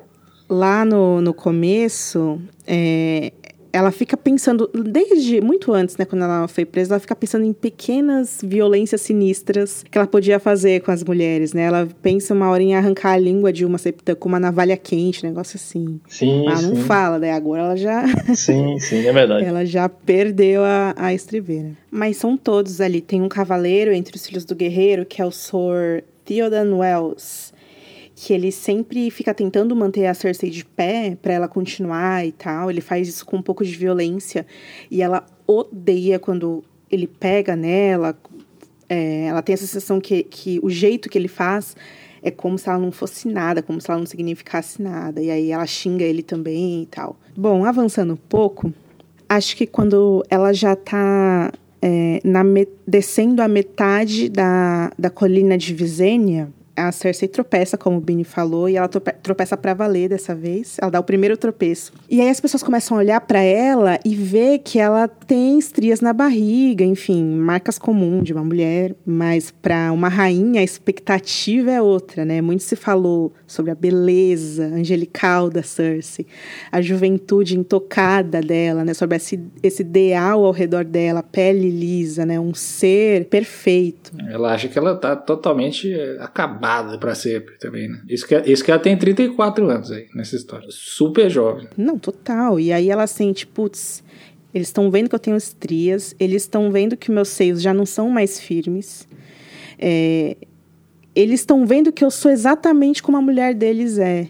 E eu não sou tão linda assim mais, né, na cabeça deles. Tem um cara que fala assim: ah, os peitos da minha mulher são melhor que esses aí. Ela fica insegura da beleza dela. Fica, te, fica lembrando do, do Jamie e do Robert. É, essa parte tá, tá até é, em itálico aqui, né? Palavras são vento, ela pensou. Palavras não podem me ferir. Sou bonita, a mais bela mulher de toda Westeros. James diz isso. James nunca mentiria para mim. Mesmo Robert, que nunca me amou, mas ele via que eu era uhum. bonita, ele me queria. Acho que duas vezes ela fala isso no capítulo. Pensa, lembra até do Robert. É, duas vezes. Ela tá realmente insegura. Tem um menino que diz ela é flácida como minha mãe. Essa não pode ser a rainha, ela é flácida como minha mãe.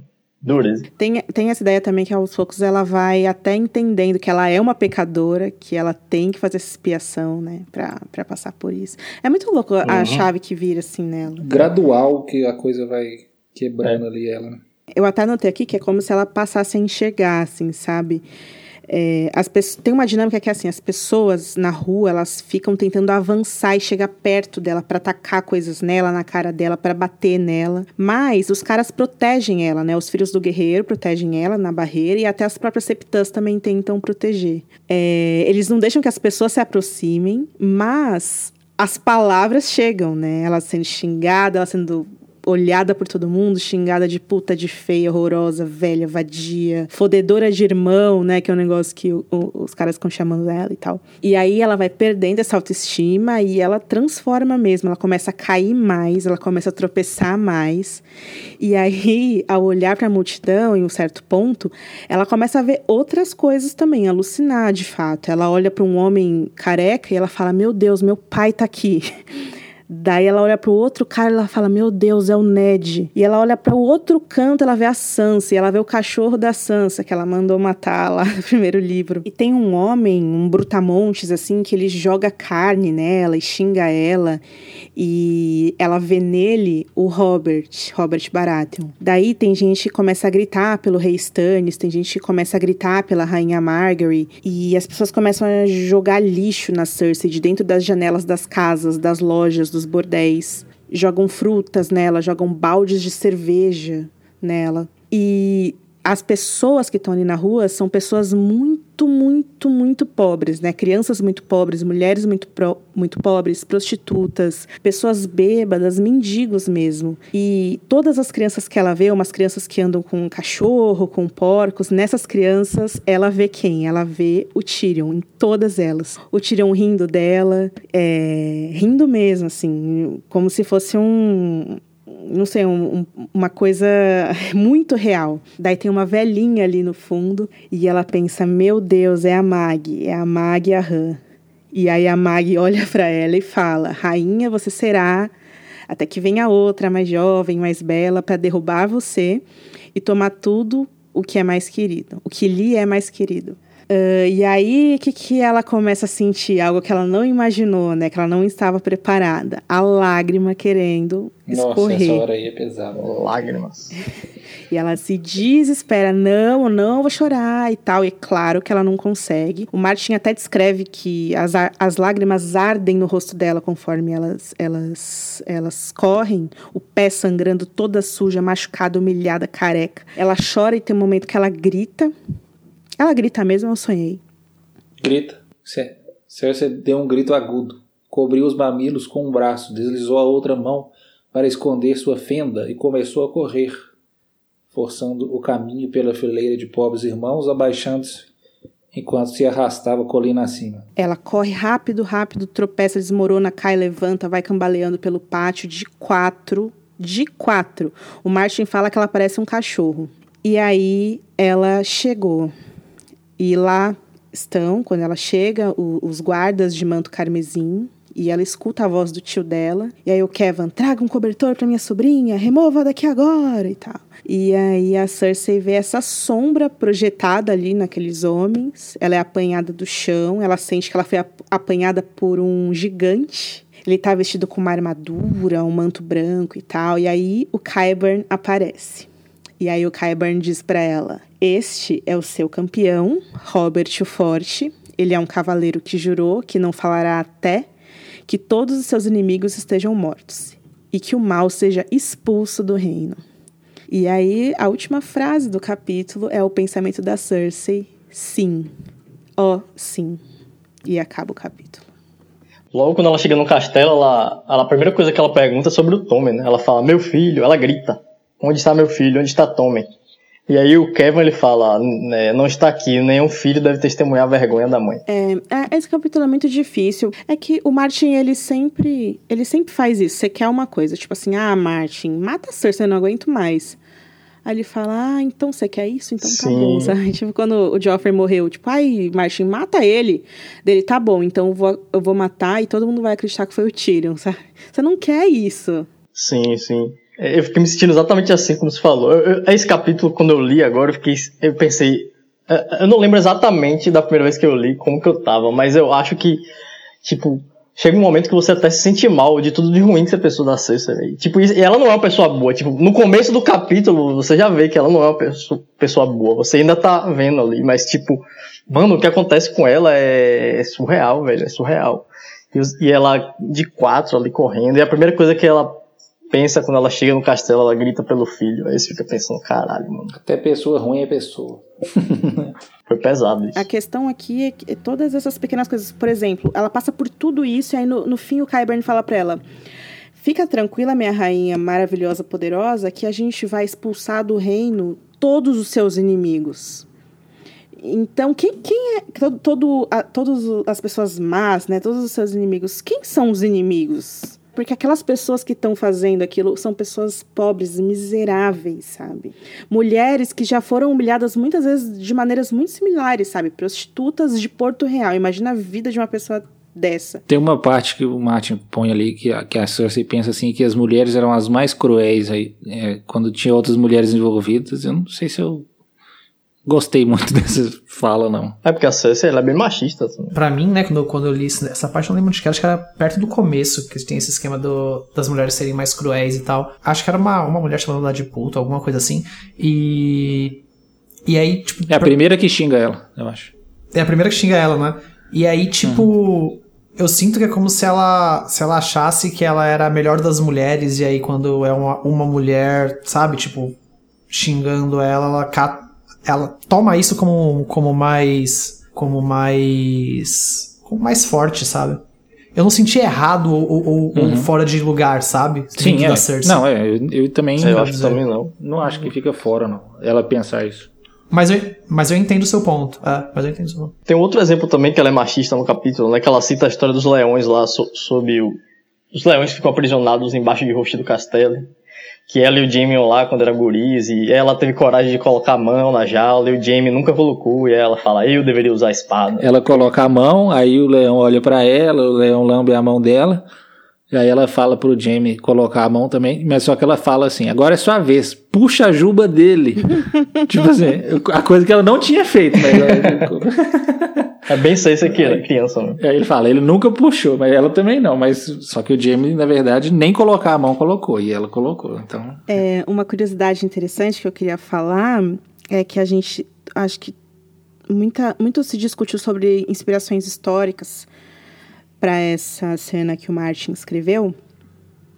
E muito se falou sobre a figura da Jane Shore, né? muito se falou na época que saiu a, a dança, na época que foi a, ao ar a quinta temporada também. E aí a Rai, nossa amiga querida que escreve no Gelo e Fogo, é, há alguns meses ela falou no Twitter sobre essa outra, muito mais provável figura histórica que o Martin pode ter se inspirado para escrever essa cena, que é uma duquesa de Gloucester que se chamou, se chamava Eleanor Cobham. Ela era da corte do Henry VI, tem até a história dela nas peças de Shakespeare e tal, que foi uma mulher que teve que passar também por uma dessas caminhadas da penitência, só que foi, ela era uma mulher muito odiada pelo reino, né? Então foi também muito brutal, né? Muito muito intenso o que ela passou e tem alguns detalhes na história dessa personagem real, que é a Eleanor, que ela era conhecida por é, acreditava-se que ela era alguma espécie de necromante, sabe? que ela fazia magia negra e tal. Ela gostava muito de, de consultar pessoas que mexiam com astrologia e tal. E uma dessas bruxas a quem ela, durante o, o quando descobriram isso dela, né, levaram ela para a igreja, vários sacerdotes ficavam examinando o corpo dela, ela ficou presa nessa igreja durante muito tempo, que é muito parecido com a Cersei. E aí quando pediam para ela confessar, ela acabou dando o nome dessa mulher, né, que ela fa falava que fazia, po fazia poções para ela, e o nome dessa mulher é Marjorie. O que é muito interessante e conveniente também. A bruxa do olho, Marjorie Tô vendo aqui, Marjorie Jordan Main. Então tem essas semelhanças, né? Que é essa, essa mulher que era muito odiada no reino, que foi presa pela igreja e, enfim, foi obrigada a fazer essa, essa caminhada e colocou a culpa na Marjorie. então... Tô vendo aqui que essa, essa Marjorie, ela também era chamada de Madge. Nossa, então a Meg é totalmente daí também. Uhum. A questão muito dessa personagem Eleanor Cobham é que ela gostava de prever o, ela gostava de consultar as pessoas, os astrólogos, para eles preverem o futuro do reino e tal. E aí os caras previram um negócio sobre o Henry VI que ele não gostou e é por isso que ele a, a, igreja começou a perseguir ela. E isso é muito linkado, né, também com a Cersei quando criança, querendo saber o futuro dela com a Mag e tal. Então é isso, gente. É bem assim. Tipo, eu fico pensando. É, isso que a Cersei passou é muito extremo, bicho. Tipo. é, por ter esse link com a história do avô dela, o jeito que eles falavam sobre o que aconteceu com ela e tal, né, com a amante do avô, a maneira como o Tywin foi implacável, né? E como ele não conseguiu uhum. prever que isso poderia acontecer com a filha dele um dia, né? Ele não nem vivo ele tá, né, para ter qualquer tipo de, enfim. E a humilhação, né? Essa mulher que passou esses cinco livros falando que ela era leoa, que ela é melhor que o Jaime, que ela é melhor que o Robert, que ela é melhor que todo mundo do reino, que ela é a rainha mais linda, mais perfeita da galáxia. Isso agora me ocorreu uma coisa interessante. Eu lembro muito de, de, quando foi ao ar a cena da série, ter muito essa discussão na internet, assim, muita gente falando, não, ela mereceu sim. Mas quando você lê no livro, a não ser que você seja um psicopata, né? É, mas, tipo, ao mesmo tempo, se a gente pensar pelo lado da galera, da galera da cidade, né? Tipo, ao longo do, dos livros, né, a, a, gente vê esses caras, a gente acompanha o ponto de vista do Tyrion, da Cersei, e a gente vê que a vida daquelas pessoas ali não é nada para eles, né, para os reis, e, é tipo, é to, eles são totalmente desprezíveis.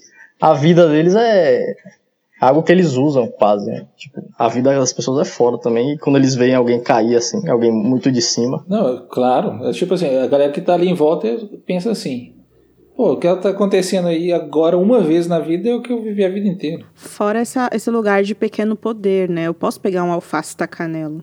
É, e aí Entendeu? vai crescendo. Aí tem a primeira que vai falando, chamada de puta. O tumulto que teve em Porto Real, na partida da Marcela, lembra que tinha uma história do pão? Vocês lembram disso? Isso, tem isso. Tem isso no livro, sim. Eu tô com a parte aqui aberta. Dê-nos pão, gritou uma mulher. Pão, trovejou um homem atrás dela. Queremos pão, bastardo. É a galera pedindo pão mesmo pro Joffrey. Isso, eles xingam muito ele, né, Rafa? A mulher fica levantando o filho dela que morreu para ele ver. E começam a gritar Stannis, Renly. E tacam cocô nele. Os caras gritando Renly, sendo que a falta de comida era porque tinha bloqueado a, o fornecimento de comida da Campina.